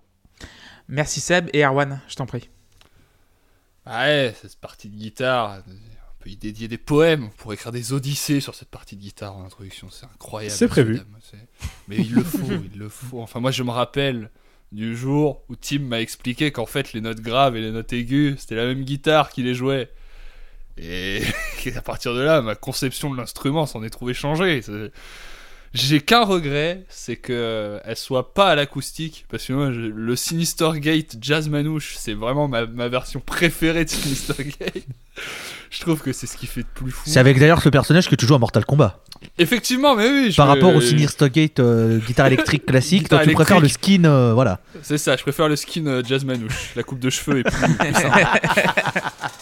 Mais euh, non, c'est une toile qui se qui s'enrichit de violon, ça se déroule et en plus c'est- d'une douceur, voilà, c'est- extraordinaire. Je trouve quand même, alors mine j'ai pas mis non plus une note, euh, j'ai mis que 8 au morceau, mais parce que euh, je trouve qu'elle a des couplets un peu plus random, voilà, avec un arpège, un jeu de batterie, voilà, classique. J'adore le sur le Still I'm on my way. La lead, elle va jouer la, la même mélodie que la voix et, et en fait c'est des petits moments comme ça. Je trouve que ce que dégage Avenge et particulièrement sur ce disque, de par le fait qu'en fait les les qu'est-ce que c'est un solo dans Avenge Il y a y a des espaces dédiés pour que l'autre s'amuse à faire ses dingueries mais il y a des solos tout le temps et il y a du chant hyper souvent avec des chœurs et tout. Tout est très en symbiose chez Avenge et sur cet album plus que euh, n'importe quand. Et c'est des petits moments comme ça où je me dis les mecs ils, ils sont ensemble vraiment. C'est c'est pas un mythe de groupe de potes, c'est vraiment un groupe de potes. En plus c'est un groupe de potes dans une position vraiment particulière parce qu'ils font un disque pour leurs potes morts et on les sent vraiment. Ils sont ensemble quoi. C'est vrai, c'est vraiment, c'est des fratés pour de vrai qui jouent ensemble. Et moi, je kiffe trop entendre ça. Et musicalement, ça se ressent. Donc, c'est un régal. Euh, pour autant, effectivement, il y a cette dernière partie qui est très Metallica. Oui. Moi, je connaissais pas Metallica quand j'ai découvert Avenge, donc ça m'a pas dérangé. Avec le recul, effectivement, je le remarque et forcément, je la trouve un peu plus random. Mais au fond, fond, on s'en branle. J'ai mis euh, non, j'ai mis 8 au Huit, morceau. ouais. J'ai mis 8 au morceau. Et euh, voilà, je, je, je- je peux l'écouter euh, très souvent. Merci Erwan. Alors pour moi c'est un rock 2010 par excellence. Là je souris parce que je veux dire une saloperie, mais bon, pas des saloperies, mais genre j'ai pas bien apprécié ce morceau.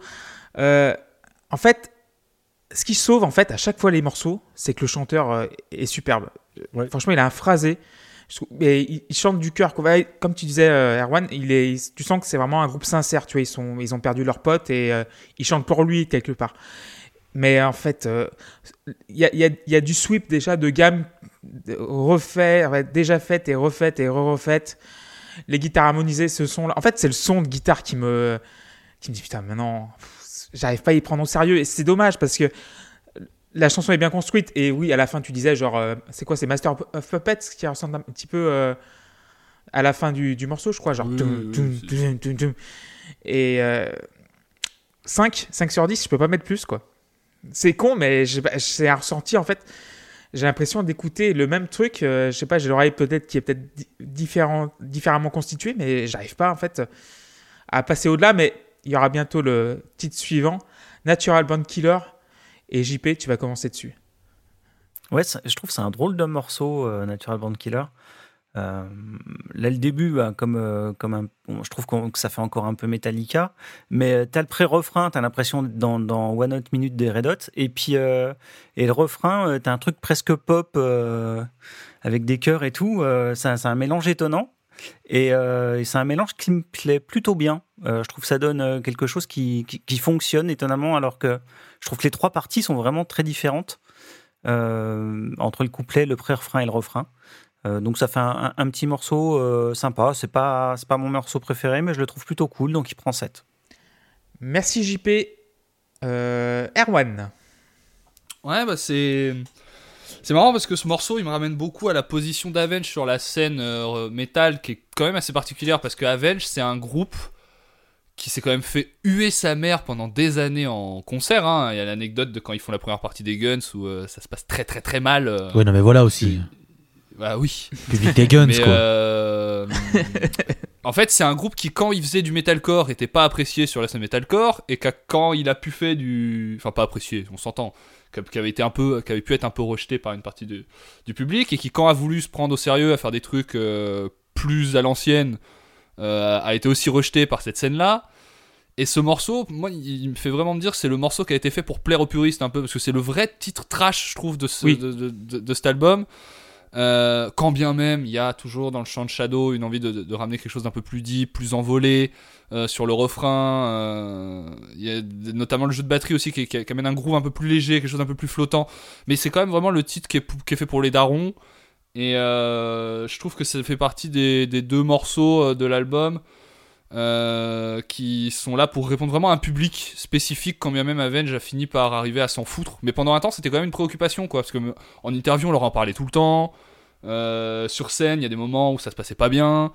Donc, même si avec Nightmare, je, je trouve que c'est en termes de personnalité très affirmé et pas du tout dans un truc de satisfaire telle ou telle catégorie de personnes, là, c'est le morceau régal pour les darons, je trouve. Et euh, les- ce qui est drôle, c'est que les deux solos symbolisent bien cette ambivalence en fait. Il y en a un qui est vraiment euh, à l'ancienne, quoi, et l'autre qui est dans le Avenge de maintenant. Et euh, c'est un titre que j'aime bien, voilà, qui est plus direct, euh, qui est pas moins intéressant, auquel je mets que 6 parce que je reviens pas souvent dessus en fait. C'est pas, pas ce que je préfère entendre d'eux, mais je mets 6 sur 10. Merci Erwan. Seb.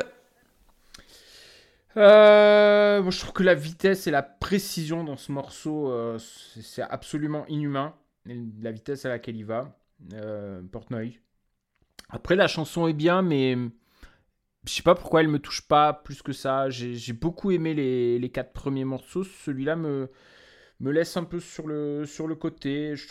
En fait, je trouve qu'il n'y a rien de remarquable euh, dans, dans, ce, dans ce morceau. Et même les solos, je les trouvais sympa, mais, mais voilà. je- donc, je lui mets 6, mais je suis pas, pas emballé. 6 pour Seb. Euh, Loïs. Oui, eh bien écoutez, euh, on va dire que c'est le morceau Circle Pit de l'album. hein, euh, très, très clairement, euh, on imagine bien Mr. Shadows en train de faire euh, Circle Pit, Circle Pit, tout à tout à tout à tout à tout à tout. Très bien, allez, hein, on va se battre. Allez, bagarre allez, bagarre. Franchement, t'entends le riff de début, t'entends la batterie qui arrive, Ah Ah bah. T'as pas le choix. c'est- Et euh... et du coup, bah moi ça va prendre ça va prendre 7 parce que c'est un morceau. Je dirais pas Osef, mais disons que euh, il m'enchante moins que les autres. Il est bien, mais bon, voilà. Très bien Loïs. Et Tim pour finir sur euh, Natural Bond Killer. Ouais, alors, euh, Natural Bone Killer, alors moi je le comparerais euh, dans la lignée à, Welcome to the Family, qui est pour moi ce que j'ai entendu jusqu'ici qui s'en rapproche le plus. J'ai juste rajouté un truc parce que j'ai parlé des harmoniques naturelles, j'ai parlé des guitares harmonisées, mais il y a un autre truc dont je suis friand et coupable à la guitare. C'est les slides avec le médiator sur la corde grave. Et là, il y en a un dès la septième seconde. Il est gratuit et, il est incroyable.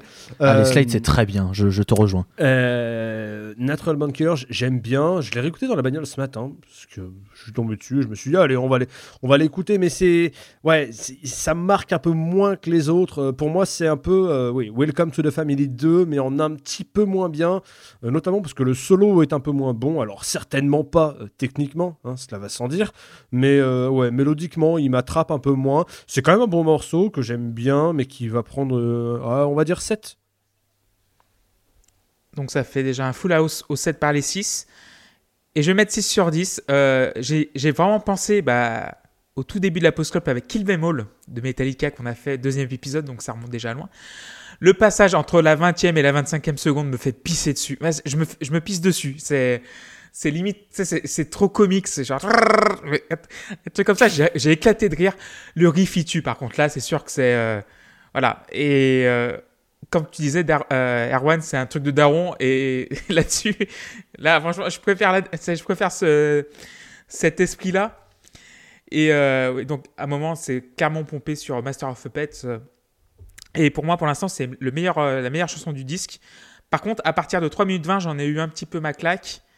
Même si, voilà, je pense que, pense que c'est un, un titre qui, a plus qui rentre plus dans les canons métal classique. Et vu que je suis pas grand fan de métal, euh, de métal, de métal pur et dur, ça c'est un truc un peu rétro, tu sais, c'est un truc 80, euh, un peu de puriste. C'est en fait ça qui m'attrape le plus. Donc du coup, j'ai mis 6 sur 10. Et on va terminer avec sur Surf, euh, donc So Far Away. Et Arwan, tiens, je t'en prie.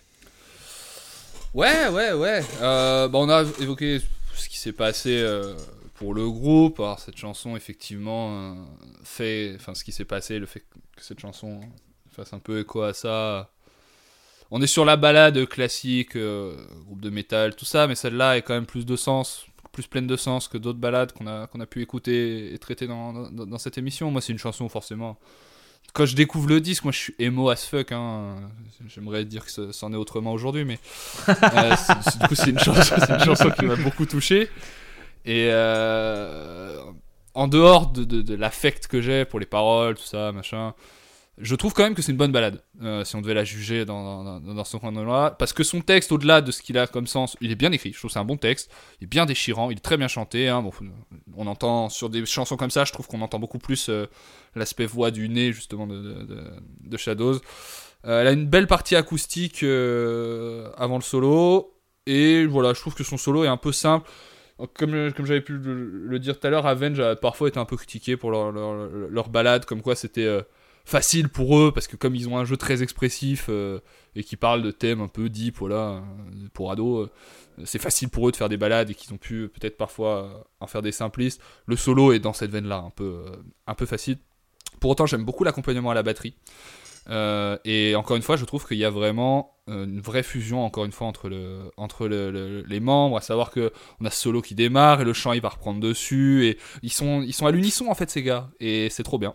Euh, donc, je mets 7 à, à So Far Away pour.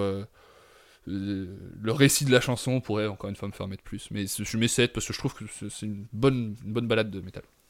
Merci Arwan. JP Ouais, je trouve que c'est vraiment une magnifique balade en fait. Euh, on est vraiment sur le coup pour une vraie, sur une vraie balade avec des, des, sub- des arrangements qui sont vraiment soignés. euh, la mélodie est vraiment chouette. Il n'y a rien de forcément original, mais qu'est-ce que c'est beau quoi. Euh, puis c'est très émouvant. Le, le, chant est parfaitement à sa place là-dessus. Je trouve qu'il il dégage vraiment beaucoup de choses sur cette chanson. On, sent vraiment la sincérité euh, dans la voix et ça fait beaucoup pour la chanson. Euh, donc il y a vraiment de l'émotion qui naît de ça. J'aime beaucoup le travail moi des guitares, euh, des guitares solo. Euh, je les trouve plutôt chouettes. Donc euh, je trouve que c'est une chanson qui, qui touche. Donc euh, elle va prendre 9. 9 pour JP. Tim? Oui, euh, alors beaucoup de tendresse pour ce morceau parce que c'est avec celui-ci que j'ai découvert euh, Avenged Sevenfold. Oh, le, travail de, guitare, je, ne reviens pas dessus. Il est incroyable, considéré que c'est le cas pour toutes euh, les guitares du disque, sauf si c'est mentionné euh, différemment. Non, voilà, c'est un, morceau qui est, très touchant, qui, est- globalement est très très beau. hein. euh, parce que, encore une fois, super bien produit, parce que le chant, on l'a dit, on le répète, c'est un, un excellent chanteur qui est capable d'à la fois avoir une voix, on va dire, normale, de base, qui est agréable à écouter, mais en plus capable de vrais envolées, capable de vrais montées, euh, euh, pas forcément en, en termes de, de hauteur, mais en termes d'intensité, à aller jusqu'à des grands, des grands cris euh, qui sont longs, qui sont touchants. Euh, après, voilà, peut-être que je l'ai trop écouté ce morceau, mais je me dis quand même que c'est un poil cliché dans le genre. Et il y a des moments, je me dis, ouais, c'est Nothing Else Matters 2, quoi. Oui. Donc, euh, donc euh, voilà, je, avec le recul, et c'est peut-être injuste de dire ça, mais effectivement, euh, même si j'ai une énorme tendresse pour le morceau, je, c'est pas, c'est rien de, c'est rien de nouveau, et euh, et voilà, c'est c'est un, petit- un petit peu bien dans les canons du genre, même si, comme JP l'a dit, c'est très très joli. J'ai mis 8. 8 pour Tim. Seb Ouais, ça sera un 8 également. Je, je trouve la chanson euh, très très belle, hein, vous l'avez dit, c'est une balade euh, superbe, euh, la mélodie est superbe, le chant est très très beau. Euh, ça fait du bien d'avoir des guitares acoustiques à ce moment-là du disque et, je trouve que pour le coup c'est la place de la chanson sur le disque est, est, parfaite et c'est assez intéressant. Le solo est fabuleux et j'ai juste un petit reproche, tout petit, c'est sur le son de la guitare euh, acoustique au, au moment des arpèges, juste avant le solo. Peut-être JP euh, pourra dire ça mieux que moi, mais je, je le trouve bizarre ce son. J'ai l'impression qu'ils n'ont pas enregistré avec un micro, mais qu'ils ont enregistré euh, branché euh, en électroacoustique sur, sur le J'ai pas jack. fait attention, ça m'a ça m'a pas sauté aux oreilles. Attends. euh, redis j'ai l'impression, mais alors c'est qu'une impression, hein, qu'ils n'ont pas enregistré la guitare en acoustique avec un micro posé devant, mais branché en électroacoustique avec un jack directement dans, dans une boîte DI ou euh, voilà. Le son est un peu métallique et il, il, il fait pas euh, guitare acoustique naturelle en fait à ce moment-là. Il fait pas très bien produit en fait, c'est vrai. Et donc du coup, c'est peut-être pour ça qu'il rappelle, un- alors, sans, sans- sans vouloir trop me fâcher avec Metallica, euh, la- la- les qualités de production ont évolué et c'est vrai que c'est pas le, c'est pas le, le son qui, qui colle au mur de, de l'album. Et je suis, ouais, il y a peut-être, alors je sais pas si c'est euh, ce dont tu parles, mais il y a peut-être quelque chose comme ça. Ouais. Enfin bref, ça me gâche pas mon plaisir en tout cas et euh, voilà, je trouve le morceau euh, très très beau. Merci Seb. Héloïs T'as le chic, hein. T'as le chic. On a une connexion, c'est pour ça. Euh, bon, vous savez, je l'ai déjà dit, je n'aime pas les balades et j'aime pas les balades qui parlent d'amour. Sauf que là, ça change. Je trouve que c'est une très belle balade et c'est une très belle balade qui parle d'amour, d'amis à leur, à leur ami qui est malheureusement décédé. Je trouve que c'est c'est certes cliché, d'accord, c'est c'est peut-être vu et revu, mais je trouve qu'il y a tellement de sincérité qui se dégage dans le morceau que je pardonne tout et ça marche vraiment sur moi. À chaque fois que je l'écoute, bah j'ai le cœur serré, j'ai la, gorge un peu nouée, ça me ça me fait mal parce que ben c'est jamais plaisant de perdre son un ami d'enfance et puis avec qui on avait avec qui ils ont fait quand même de très grandes choses puisqu'ils ont réussi un groupe qui marchait quand même très très bien. Enfin voilà, je, voilà, je trouve que ce morceau, il est, il est vraiment triste. Il respire la, tristesse et, et pour autant quand même un côté, euh, un côté positif qui va en ressortir parce que dans les paroles, ça dit d'accord, t'es parti, mais on te retrouvera. euh, t'es avec nous, t'es loin, mais t'es quand même avec nous. Enfin, voilà, c'est c'est un, un morceau qui, qui, qui, qui est beau, je trouve vraiment beau. Et euh, ça prendra un 9 sur 10. Euh, voilà, c'est c'est c'est le moment euh, tire-larme, mais c'est un, un très beau tire-larme pour moi. Et je salue Lucifer, car je sais que s'il avait été là, ça n'aurait pas été la même limonade. Ouais. Et je l'embrasse tendrement, euh, Luc, qui doit rager à m'entendre dire ça, parce que je crois savoir qu'il n'était pas forcément très fan de ce morceau. Donc voilà. Bah, c'est parce que c'est un métal old school complètement réac et qui avait du mal avec cette, cette nouvelle vague. Je pense que, je pense que, je pense qu'il était de ceux plus ou moins que le- la caution valeurs actuelles de ce Non, mais je, je- pense qu'il était de ceux euh, qui, quand euh, Avenged a commencé à arriver, les détestaient. Non, c'est complètement gratuit alors- comme jugement, mais je pense qu'il les haïssait profondément. C'est Pour c'est Jean Messia, c'est Jean Messia. pour lui avoir pour, la- pour lui avoir demandé, il, euh, lui il a découvert Avenged Sevenfold sur les premiers albums, et il aimait beaucoup les premiers albums d'Avenged Sevenfold. Voilà. Et après, ils ont dit Ouais. Ouais, mais c'est devenu commercial comme, tout- comme- comme tous les cons, en fait. Comme tous les cons, c'est devenu commercial. Ouais, ouais. C'est le meilleur argument ça pour vraiment. Je- genre, les mecs, ils avaient pour projet que l'album ne se vende pas. Oui, mais. Ouais, c'est ça en fait. C'est ça en fait. Le Commercial, genre, bah oui, évidemment, on, on Ceci a envie dit, de quand, de quand ça. Le premier, quand t'écoutes le premier, ils avaient vraiment l'air d'avoir pour projet que ça se vende pas. hein. Argument valable. Non, mais allez, allez Bon, écouter du ça et après vous comprendrez euh, pourquoi on aime bien Architect. C'est parce que dans ce style-là, il y a des mauvaises choses. Bah du coup, moi, So Far Away, j'ai mis 6 sur 10. On dirait une balade des Chili Peppers, même dans la gamme. Et ce qu'on que parle j'aime de bien dans ce musique. morceau. Ah. Eh oh Ça va. Non. Et par contre, ce qui est bien, c'est en- enfin de la sobriété et des textures. Genre la guitare acoustique. Un petit mélotron derrière, je pense que c'est un mélotron qui, se balade euh, vraiment en fond. Euh, ça apporte du corps comme dans un bon vin, tu vois. Le chant, il est borderline flemmard, mais il est pas flemmard. En fait, il est du bon côté de la flemmardise, donc du coup, je pense que c'est totalement assumé. Euh, c'est super bien. Le solo, il est mou, mais du bon mou aussi. Genre, tu sais, il est très, il a du feeling, mais c'est bien dosé. Et oui, comme tu disais, Tim, la deuxième partie, c'est Nothing Else Matters, quoi. C'est genre, euh, avec la guitare acoustique, t'as les figures pareilles, voilà. Mais on sent de l'ambition dans ce morceau, et j'ai envie de les encourager, donc du coup, 6 sur 10. euh, Du coup, deux. voilà. Non, non, non, 6, non, 6, quand même, on n'est pas, on n'est pas méchant. Donc du coup, on a fini la première phase. Est-ce que vous voulez faire un petit quiz? Oh oui. Oui, Quiz Quiz c'est le quiz. Donc du coup, ce quiz, première question, pour quelle série de jeux vidéo Avenged Sevenfold a signé 4 Call of chansons? Duty. Call of Duty. Black Ops 1, 2, 3 et 4 dans l'IP Black Rain Ouais, sorti ouais, en c'est des 2010. ricains. Typiquement, ça fait partie des choses qui m'emmerdent, moi. C'est des ricains, ça parle de guerre, Call of Duty. Co- Call of Duty. Code Duty. Code. Duty. Deuxième question, chacun à votre tour, c'est un petit jeu. Citez-moi les groupes dans lesquels Mac Portnoy a officié. Ah, ok. Alors qui va commencer? Alors qui va commencer? Euh... Moi, Bah, moi, si j'en Ah, connais ah. qu'un. Moi, je vais, je vais balancer les Winery Dogs, comme ça je suis tranquille. Ouais, donc c'est une bonne réponse. Vas-y, c'est. Euh, Seb, vas-y. Bah, Dream Theater, voilà. Oui, c'est bon. Deux.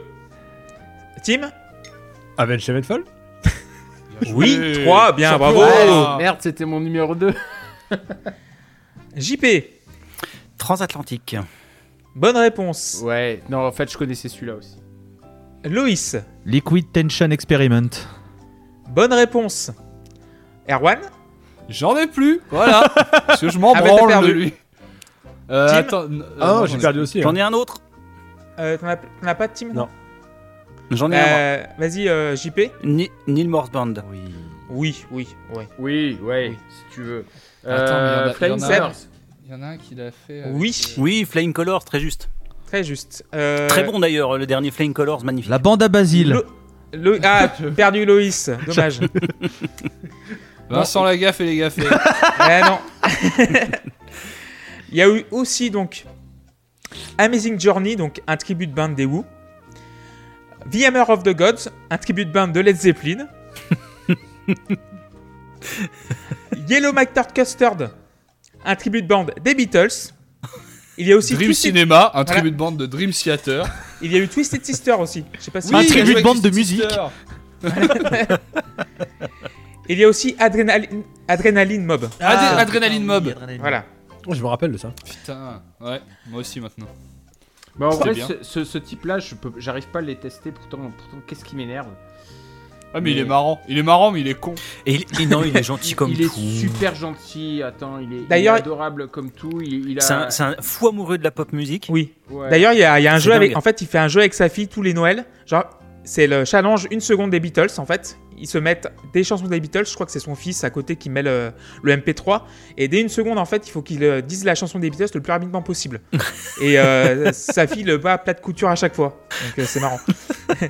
Et euh, non, là j'ai vu récemment sur, euh, sur Instagram, euh, je crois que il y avait un gamin quelque part euh, dans un pays qui avait qui avait construit une batterie avec des, des bidons et des trucs comme ça et qui jouait toutes ces chansons et qui mettait ça sur, sur internet et euh, du coup il, il était allé voir ses sponsors de batterie pour lui offrir une vraie batterie au gamin et moi je- en fait je je- tu vois le, le- le- le fait qu'il aille accepter de, de faire la batterie euh, sur ce disque-là aussi. euh, Je trouve que quand même ça, ça montre que c'est un, c'est un, un bel être humain en fait. Oui, mais musicalement, il est borné. moi, c'est ça qui me Mais mu- musicalement, il me, il m'épuise. Je te rassure. hein. Et non, mais dans, Trans- dans Transatlantique ou, ou dans, euh, dans le Flying Colors, il, il joue pas comme il joue euh, dans Dream Theater ou, euh, ou dans des groupes de, de pure metal. hein. Il, Ouais. il a un jeu vachement plus fin que ça. hein. Bon, du coup, troisième question. Waking the Fallen, le deuxième album de David Sevenfold sorti le 26 août 2003. Mais en quelle année a-t-il reçu un disque d'or de la Recording Industry of America?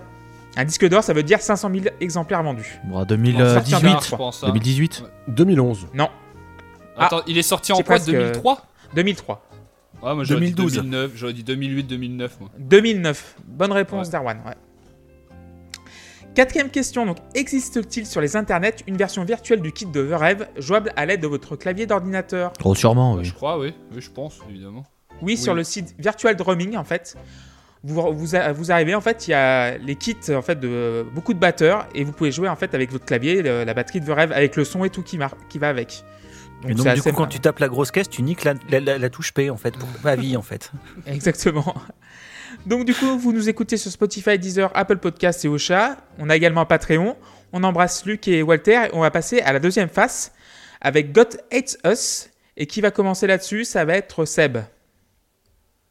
Alors, euh, bah c'est, il y a deux morceaux dans le disque qui ont pas la moyenne et celui-là en fait partie. Il va avoir 4 Ah sur 10. là là.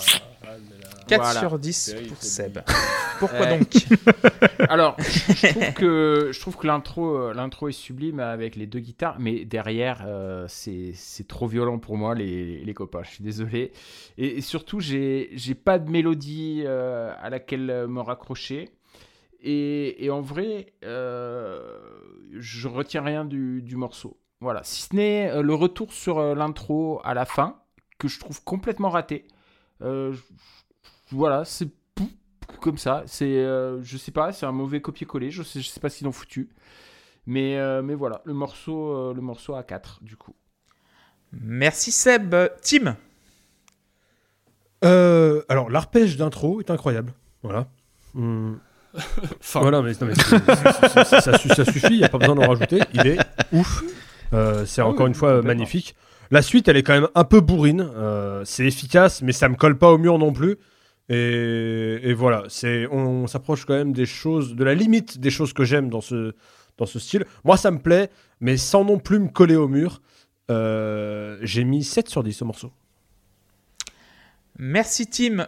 Loïs Alors euh, bonjour, ceci est une petite annonce. Si tu es un mobilier urbain présent autour de chez moi et que tu souhaites te battre avec moi, il n'y a pas de problème, je suis chaud patate, il n'y a aucun souci, je me jette la tête la première, il n'y a pas de souci. Ah, ce morceau est vraiment bien. Sincèrement, alors bon, c'est vrai que sur la peut-être sur le vinyle ça doit couper ici, donc c'est vrai qu'il n'y a pas l'enchaînement, mais c'est vrai que c'était bien pensé de mettre la balade et de tout de suite repartir sur un morceau vraiment rentre dedans pour ne pas rester sur sur le bas très bien provoqué par la par, euh, par la, la balade Far Away, So Far Away. Et putain, je trouve que ce morceau il, il déboîte mais tellement bien, putain. il- le, le refrain, j'ai envie de le hurler, mais, mais comme, euh, comme jamais. Et puis quand, quand ça part, j'ai juste envie de me jeter sur mon voisin et que voilà, pugilat, c'est pas grave, pugilat, mais dans la bonne humeur, dans le respect et le, et le consentement, bien sûr. Mais un et pugilat. les gestes barrières. Bah, tu- voilà. Alors, putain, moi, il marche vraiment, mais vraiment mieux que Natural Born Killer, qui pourtant est aussi bien punchy. Mais alors, God, euh, Hates Us, pouah, 9 sur 10, c'est vraiment trop bien. Ce morceau est un super défouleur, je trouve, il marche vraiment bien.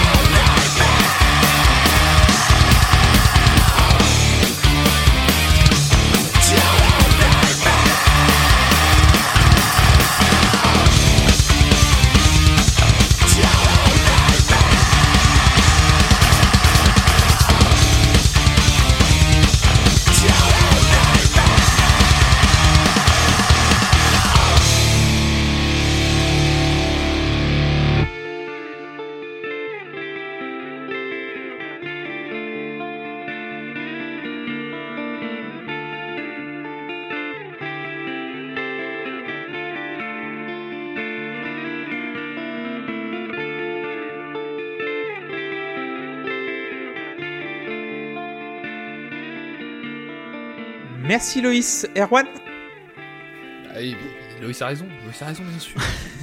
C'est- incroyable, mec, c'est incroyable. Ce morceau, ce morceau. Je trouve que c'est le meilleur morceau d'Avenge sur le mode vraiment bourrin comme ça. Parce que dans les riffs, déjà, il y a une richesse de riffs sur ce, sur ce morceau. Ils sont. ils- ils- de plein d'influences en plus, parce qu'il y a vraiment autant du riff à l'ancienne que des trucs très euh, breakdown de metalcore euh, bien lourdeau, quoi. Et euh, il y, a- deux moments en particulier. Le, le premier, sous le champ, il bouillonne, c'est du magma, il est là, il dit Oh, il est pas assez long pour moi, j'en prendrais vraiment beaucoup, beaucoup. Et dans le break, à 3 minutes, il y a une lourdeur, il y a un enchaînement de merdier avec le chant qui revient, je sais plus comment, c'est quoi l'air, You better take your time, machin. C'est- en plus, il y a un solo. Je finis pas mes phrases, je finis pas mes phrases. Il y a un solo qui est, qui, est fou, je trouve. Il a ce, truc désarticulé, toujours instable. C'est, pour moi, c'est vraiment un des meilleurs morceaux du disque. C'est certainement le plus punchy. Et en plus, c'est un petit peu un regret de l'écouter aujourd'hui parce que, si je dis pas de bêtises, et Tim peut peut-être me dire que je dis des bêtises, je crois que c'est le dernier morceau de Shadows en scream, vraiment. C'est le, vraiment le dernier morceau où on entend Shadows euh, hurler comme ça, quoi. Et même à la base, je pensais que c'était pas lui qui hurlait parce qu'il avait déjà dit à l'époque qu'il voulait plus faire de scream. Je croyais que c'était des vieux screams, des vieux screams de The Rêve qu'ils avaient, euh, qu'ils avaient repris, et ce n'est pas le cas. Donc, euh, donc non, franchement, je, effectivement, péter des meubles, tout ce que vous voulez, c'est 8 sur 10 pour moi, et c'est en- vraiment encore une fois, c'est je trouve que c'est le plus réussi d'Avenge dans cet exercice, quoi, parce qu'il est grouillant de riffs multiples qui s'enchaînent tous avec une facilité, enfin c'est insane. Et t'en parlais, Erwan, mais The The Rêve, qui, au passage, en plus d'être un bon batteur, euh, composait très bien et chantait très bien. Euh, et, et, Euh, alors, on va en reparler. et, nota- et notamment dans ces, dans ces parties criées. Alors, je sais pas si ça s'appelle du scream, Ouais. parce que du coup, ça ça m'a quand même pas l'air d'être techniquement très au point. Bah, Genre, si là, tu- là c'est c'est vraiment C'est- plus du Oui, mais ce que, je ce que je veux dire, c'est que techniquement, ça a rien à voir, j'ai l'impression, avec ce qu'un mec comme Sam Carter peut faire, quoi. Euh, c'est. Mais parce que c'est pas du growl, c'est Non, pas mais du c'est. chant c'est- growl. je veux dire, Je pense c'est- que c'est un peu un hybride des deux, je crois. Enfin, à, mon- à mon, à mon avis, c'est c'est pas aussi techniquement propre et euh, peut-être c'est peut-être un peu plus, euh, ça cause un peu plus de dégâts à long terme. J'ai pas l'impression que ce soit euh, si maîtrisé, mais en tout cas, euh, euh, The Rêve chantait, euh, screamait extrêmement bien. Et Erwan, euh, si tu finis pas tes phrases, c'est pas. Alors celle-là, elle est, elle est complètement validée. Ça, mais- J'aime alors- j'aime énormément. Ah, ça, c'est mon humour sur 20. Ça, c'est c'est typiquement.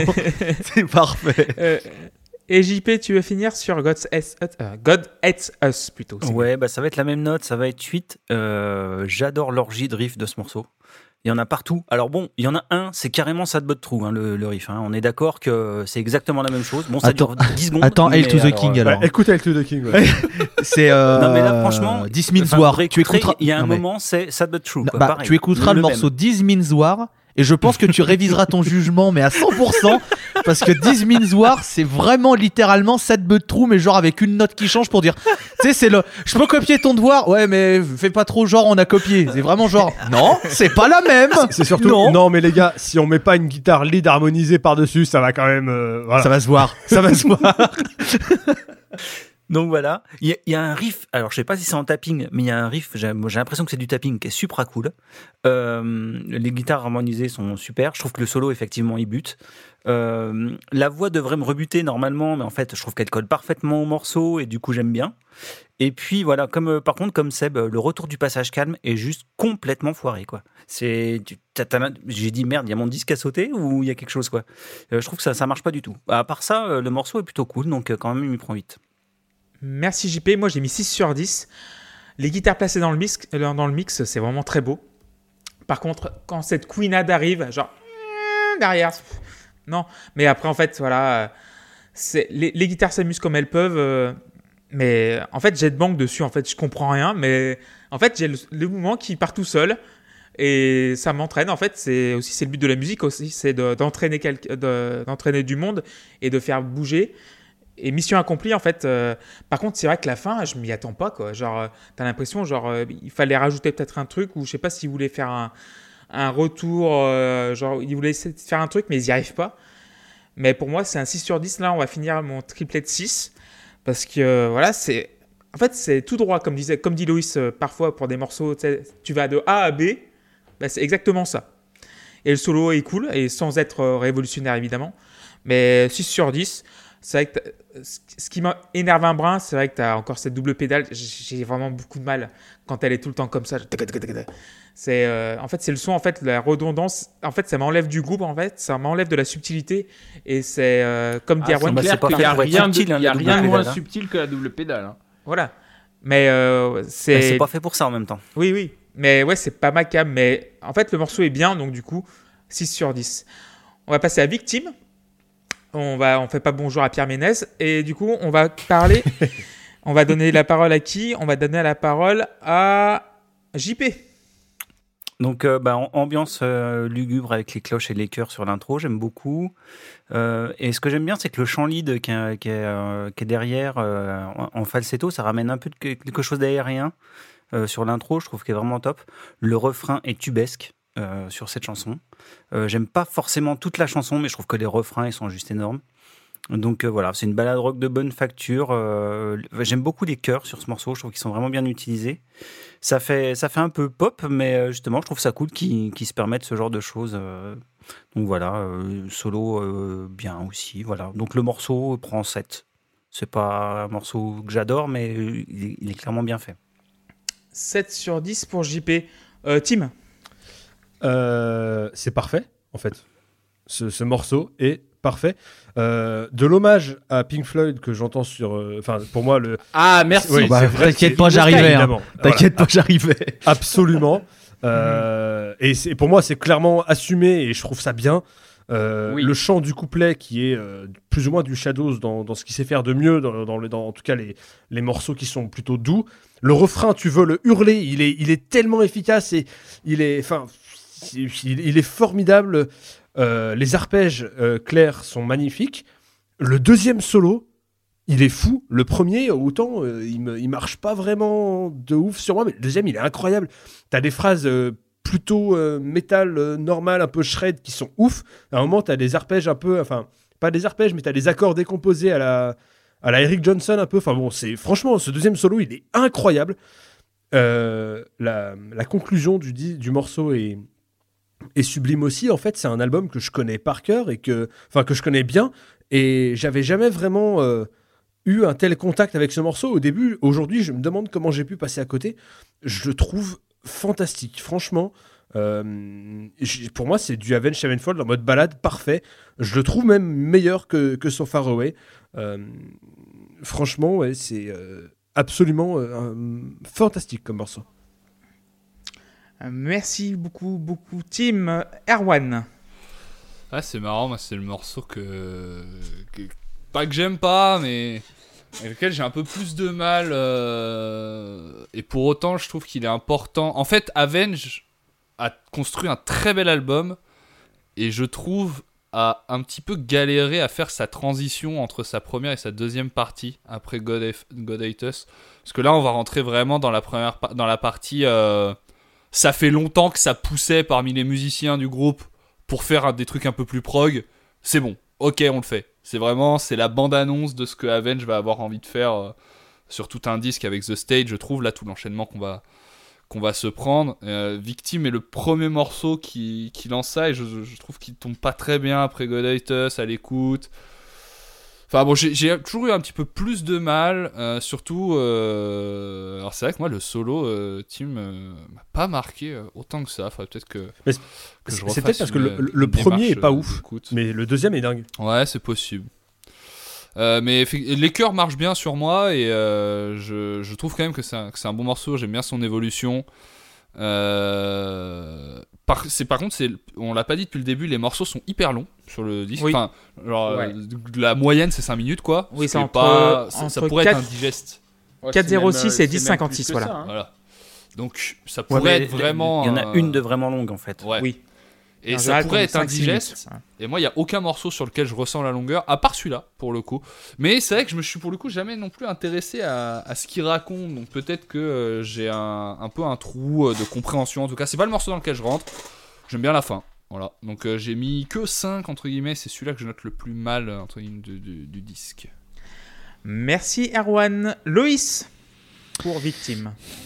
Bah écoutez, moi c'est un morceau que j'aime beaucoup et ça fait partie des morceaux que j'ai redécouvert en me replongeant dans l'album puisque ça faisait un moment que j'avais pas écouté euh, ce disque pour être très honnête.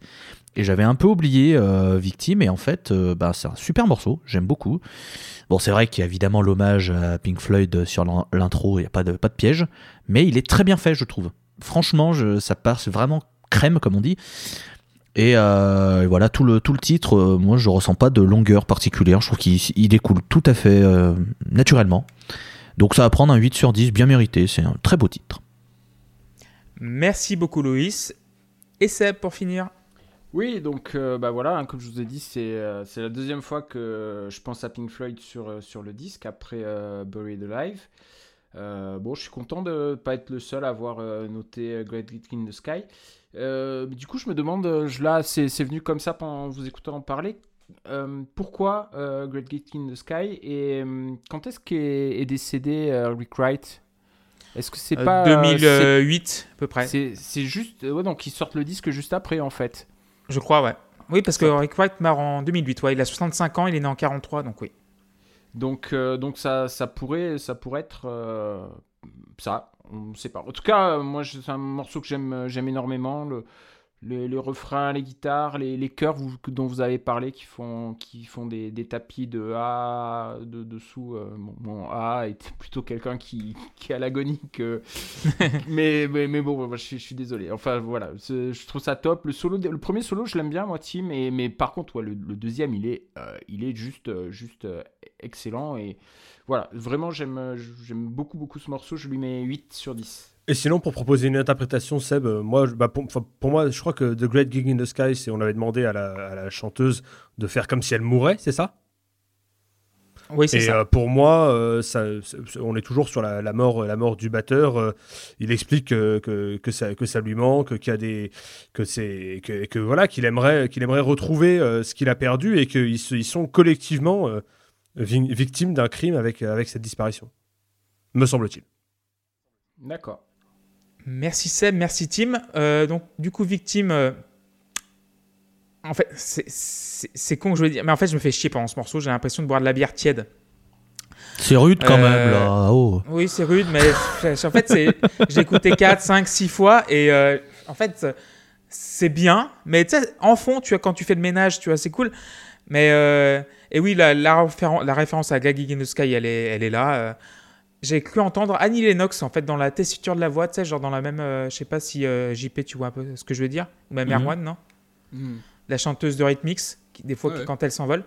Et par contre, c'est vrai que je sens que, oui, émotionnellement, cette chanson, elle compte beaucoup pour le groupe. Donc, euh, j'ai pas envie de la bâcher non plus, mais. Ouais, 4 sur 10, parce qu'en fait, c'est- c'est juste en fait par ennui, parce qu'elle propose rien de neuf, et ça m'embête. C'est juste ça qui me. Qui me, ouais, qui me, qui m'ennuie. Ah ouais Et on va passer- C'est dingue parce que du, pour le coup, les chœurs euh, comme ça, euh, tu les as jamais ailleurs sur le disque, quoi. Ouais, mais c'est bizarre en fait. J'ai l'impression en fait d'écouter un truc de fond. En fait, c'est c'est une chanson pop de moyenne facture. En fait, il n'y a pas de. J'aime bien la voix, mais en fait, je vois pas plus loin. Ça me. En fait, j'ai déjà entendu des phrasés qui ont été déjà employés avant et je, je les entendre après. Donc, du coup, finalement, il y a un petit ventre mou qui va s'installer là. Enfin, bon, un ventre mou très court parce qu'après, ça repart sur Tonight the World Dies. Mais voilà, c'est. euh, ce morceau me marque pas. C'est dommage, mais bon. On va passer bah, d'ailleurs à Tonight the World Dies et Tim, tu vas commencer. Euh, ouais, bah, je, voulais commencer sur ce morceau parce que je, le trouve marrant en fait pour une raison. C'est euh, euh, dans, un, dans un épisode des Simpsons qui m'échappe complètement, Homer se retrouve à piloter un avion et à un moment il a cette vanne que je trouve géniale qui dit mais qu'est-ce que l'océan fout dans le ciel? Et là, je, je commence, je lance le morceau et je fais mais qu'est-ce que Space Oddity fout sur Nightmare? Le, le, le, le, le- pattern de changement d'accord, Ah c'est oui. exactement Ah oui, oui. Space Oddity et même. le rythme des couplets c'est le mec il te dit euh, ground control to Major Tom quoi c'est c'est tu, tu ferais gaffe c'est exactement la même chose et c'est le problème que j'ai avec ce morceau outre le fait qu'il souffre de passer après victime euh, il est cool mais mais sans plus tout le monde est bon mais le morceau est globalement pas fou. Et surtout bah dès les dix premières secondes bah, j'ai envie d'aller écouter Space Oddity. Donc euh, c'est un peu chiant c'est dommage. Je sais pas si c'est un hommage euh, anno- euh, annoncé clairement comme tel parce que enfin à, la- à la fois sur le pattern de, de, de guitare et sur De guitare. et, et ça, sur oui, le chant en fait. Mais le chant c'est rythmiquement exactement le Mm. même. C'est ouf Donc, euh, Ground control. Ouais, c'est- to mais franchement, c'est- Major Tom, c'est attends, ouais, incroyable. J'étais dans la bagnole encore tout à l'heure, je me disais, non, mais est-ce que c'est moi qui, qui rêve ou quoi? Mais non, non, c'est. Bon, écoute, voilà. Mais euh, ouais, donc, euh, c'est peut-être un, un hommage, en tout cas. euh, en tout cas, c'est un morceau qui m'a un peu moins euh, retenu. J'ai mis 6. 6 pour Team Erwan. Ouais, parce que j'ai j'ai réécouté vite fait là, le début de Space Oddity et Tim il a raison. Mais euh, c'est l'histoire de ma vie ça. Mais euh, moi c'est un, morceau que je préfère à Victim, Not the World Dies. Euh, je l'aime beaucoup, notamment. J'ai un souvenir d'un jour et tout. J'aime bien raconter des souvenirs de guitare que j'ai avec Tim et on fait deux albums de suite dans lesquels c'est le cas. J'avais essayé de l'apprendre ce, ce- ce morceau au tout début que je faisais de la gratte et je comprenais pas la variation sur le mi qu'il faisait en fait. Parce que quand j'écoute le morceau, ça fonctionne et j'arrivais pas à le jouer. Je, trouvais que c'était dissonant au possible quand je le jouais. Et en fait, c'était parce que j'avais maté une, tablature un peu naze euh, du coup c'était une variation juste du- d'une corde sur le mi. Et moi j'avais vu un, autre nom d'accord que j'avais cherché, un truc, mais ça avait aucun sens. Et je joue à Tim, Tim Rad, il fait Ça n'a aucun sens ce que tu es en train de faire. Ce n'est pas du tout ça qui se passe dans ce morceau. Et effectivement, c'est la même chose qu'au début de, de Space Oddity. Moi, c'est une chanson que j'aime beaucoup, euh, notamment à cause de cette euh, variation d'accords. Et globalement, je trouve qu'elle est dans une tonalité euh, voilà, qui me plaît, qui est, spéciale. Elle a une couleur un peu spéciale, cette chanson. Elle est d'un bleu foncé très beau. Et, mine de rien, elle a une instrumentation qui est un peu plus. un peu plus jazzy et c'est surtout l'occasion de se rendre compte que ce groupe a un bassiste effectivement parce que c'était pas évident évident avant euh, avant Tunnel the World que là on l'entend jouer de la basse et euh, je trouve que c'est cool d'avoir cette petite euh, touche là même sur des morceaux plus calmes on aurait pu avoir une basse un peu plus présente là elle est là. Euh, la façon dont il y a une, toute petite lead qui court comme ça tranquillement le, long du morceau j'aime bien. Et il y a un renversement après le deuxième refrain que je trouve très beau. On retrouve encore une fois ce truc de symbiose qui, qui marche vraiment bien. Le seul truc que je regrette dessus c'est un accompagnement à la batterie un peu un, un poil stéréotypé en fait euh, là encore mais bon Oui, c'est euh, très le- obispo comme batterie un peu. Ouais, voilà, c'est vraiment ça, quoi. C'est un peu dommage. Mais, euh, mais non, on continue cette rentrée dans la phase, euh, la phase euh, ouais, opéra, euh, opéra de l'espace, un peu, euh, de d'Avenge et, euh, et effectivement l'hommage à Space Oddity maintenant est, est- est évident et je trouve ça cohérent en fait par rapport à l'album la référence à Pink Floyd sur le site d'avant là Space Oddity on va rentrer euh, c'est marrant de se dire que Avenge avait déjà en tête euh, en tête tout ça à l'époque de, de- de Nightmare quoi donc voilà j'ai mis 6 à Tonight the World Dies Merci Erwan. Tu sais, euh, moi, pour moi, le morceau, il est vert, mais je, je rappelle que je suis daltonien. mais est-ce que tu vois les bleus en vert? Non. C'était une vanne, mais on va la couper parce qu'elle est toute pourrie. Non, mais on va la garder de toute façon. Hein, c'est voilà. Euh, Loïs, ah, Tonight, The World mais dies. Ça prend 10, mais ça prend 10, mais, mais 40 000 fois, ça prend 10 pour la simple et bonne raison que la transition entre le dernier couplet, le refrain de finale, le, le petit leak de guitare, le bah, bah, bah ouais, bah, c'est, bah oui, c'est simple, c'est déjà vu, mais putain, la transition, elle est si, si belle. Et l'autre, il arrive et il hurle tous ses poumons, et il a une voix de porc, et je l'ai déjà dit, mais, mais voilà, il est trop fort. Et, mais putain, je jure avec lui, mais sauf que comme tout à l'heure, j'en perds pas 4, j'en perds 8 de cordes vocales, parce que j'ai déjà perdu 4 avant, donc là ça se cumule. C'est un enfer, c'est. Non, c'est, c'est- ce, ce morceau il est On ouf. va mettre un corde vocal Lost Count de genre. non, mais ce morceau il est ouf. Sincèrement, pour moi, c'est. Il me, il me transmet ses, ses- ses émotions, il- et c'est parce que aussi, en plus d'avoir des guitaristes qui sont, qui sont monstrueux, je l'ai déjà dit, je le redirai jusqu'à la fin, je me répète, je m'en fous. Mr. Shadow, c'est un des, des, des meilleurs vocalistes qu'il Oui. y a dans le métal. Et il, il fait tellement de belles choses avec sa voix. Putain, quand il faut chanter calme, il chante calme. Quand il faut pousser un peu sur sa voix, putain, ça me, ça me, il me prend à chaque fois. Il est trop fort. Donc oui, 10 sur 10 pour euh, Tonight the World Dies. Alors, Merci je- Loïs. je- j'arrive avec Ouais. des- une information supplémentaire. Apparemment, il y a un mashup qui a été fait par quelqu'un sur Twitter qui s'appelle Tonight de Artist Blue. Euh, sur, sur YouTube, pardon. Un mashup qui reprend du coup Space Oddity et, euh, et cette- ce, ce- ce- ce morceau-là. Je mets ça en fond et je vous dis si ça marche ou pas. Et je mettrai ça à l'occasion. sur. euh, on mettra ça en dessous du, mor- du, du, du tweet du podcast ou un truc comme ça. Ça marche. Merci Tim. Seb pour euh, Tonight, The World oui, Dies. eh bien, c'est le, le retour de l'acoustique que j'aime j'aime beaucoup. euh, j'aime, je trouve que la chanson est très jolie et je trouve qu'elle elle apporte du contraste dans le disque à, à ce moment-là. Et euh, c'est pour ça que c'est pour ça que je l'apprécie euh, plutôt pas mal. Après, elle est de, de facture plutôt classique, hein, et, mais ça me ça me gêne pas. euh, moi, je lui mets 7 sur 10. C'est un, très chouette morceau, très joli morceau. Merci. Et JP pour finir. Ben moi, c'est un de mes morceaux préférés du disque en fait. Je suis pas Euh, surpris, ça. Et, euh, et alors, autant j'ai pas la, la ref pour euh, Space Oddity, alors c'est sûrement vrai en termes des accords, mais je- j'ai pas fait du tout attention. Mais pour moi, ça sent du Alice in Chains à fond. Ah ouais. Bah ouais, c'est Alice in Chains. Le- le- Bah ouais, bah ouais, les J- gars. JP, ça m'a aussi fait penser à la version acoustique de 21st Century de Marillion sur euh, les 6 mois. Ouais. Mais franchement, t'écoutes euh, t'écoutes le- les albums acoustiques ou les chansons calmes de Alice in Chains, c'est exactement ça en termes d'ambiance. Euh, donc euh, j'adore. Il y a un petit côté en fait euh, sombre et menaçant malgré les acoustiques et puis euh, le côté un peu nonchalant du truc. Je trouve que ça fonctionne super bien. C'est très réussi. C'est unique dans le disque. Il n'y a, pas d'autres morceaux qui ressemblent à ça. Et puis, euh, et ce que j'aime beaucoup, c'est qu'il y a l'utilisation de la slide qu'on a, qu'on a nulle part ailleurs dans le disque. Et, euh, et voilà. Donc je trouve que c'est vraiment un super titre, donc il prend neuf. Merci JP. Oui, enfin un guitariste qui propose quelque chose. Cette petite slide au début, bah, voilà, bah, une carte acoustique de la slide, voilà, moi je suis un homme simple, hein, tu vois. Euh, pour moi, c'est le meilleur titre du disque parce que tout cool, en fait, c'est c'est un flou ininterrompu. En fait, la batterie est sobre et c'est bien. Euh, Portnoy est très bon. euh, Portnoy est très bon quand il en fait pas des caisses aussi. C'est pour une fois le chant impeccable. euh, euh, ce chanteur, franchement, c'est s'il n'y avait pas un chanteur comme ça, je pense que j'aurais complètement décroché du disque avant. Et en fait, ce chanteur-là a cette force de m'emmener jusqu'au bout. Et c'est quand même très rare quand même quand, quand t'as pas une musique qui te plaît de prime abord, qu'un chanteur en fait t'emmène avec lui, genre euh, tiens, tu vas peut-être pas aimer ça, mais tu vas peut-être aimer ce que je chante ou un truc comme ça. Mais je sais pas si vous voyez ce que je veux dire, mais Hmm, mais euh, le fait est que, voilà, c'est la- pour moi, c'est oui. euh, Tim, tu disais, euh, oui, Space Oddity, et je suis grand fan de Bowie. Et c'est vrai, je crois que c'est.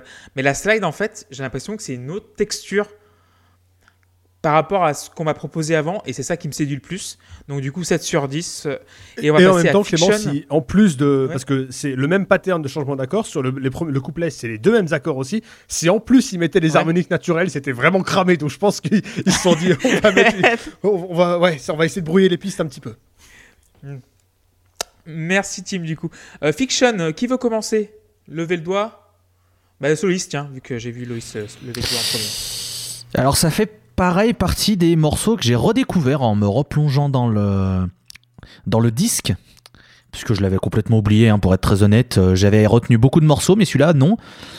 Alors que pourtant bah il est très cool. J'aime beaucoup ce piano. Alors peut-être que il y en a qui ne vont pas l'apprécier je peux comprendre. Mais moi j'aime beaucoup ce piano.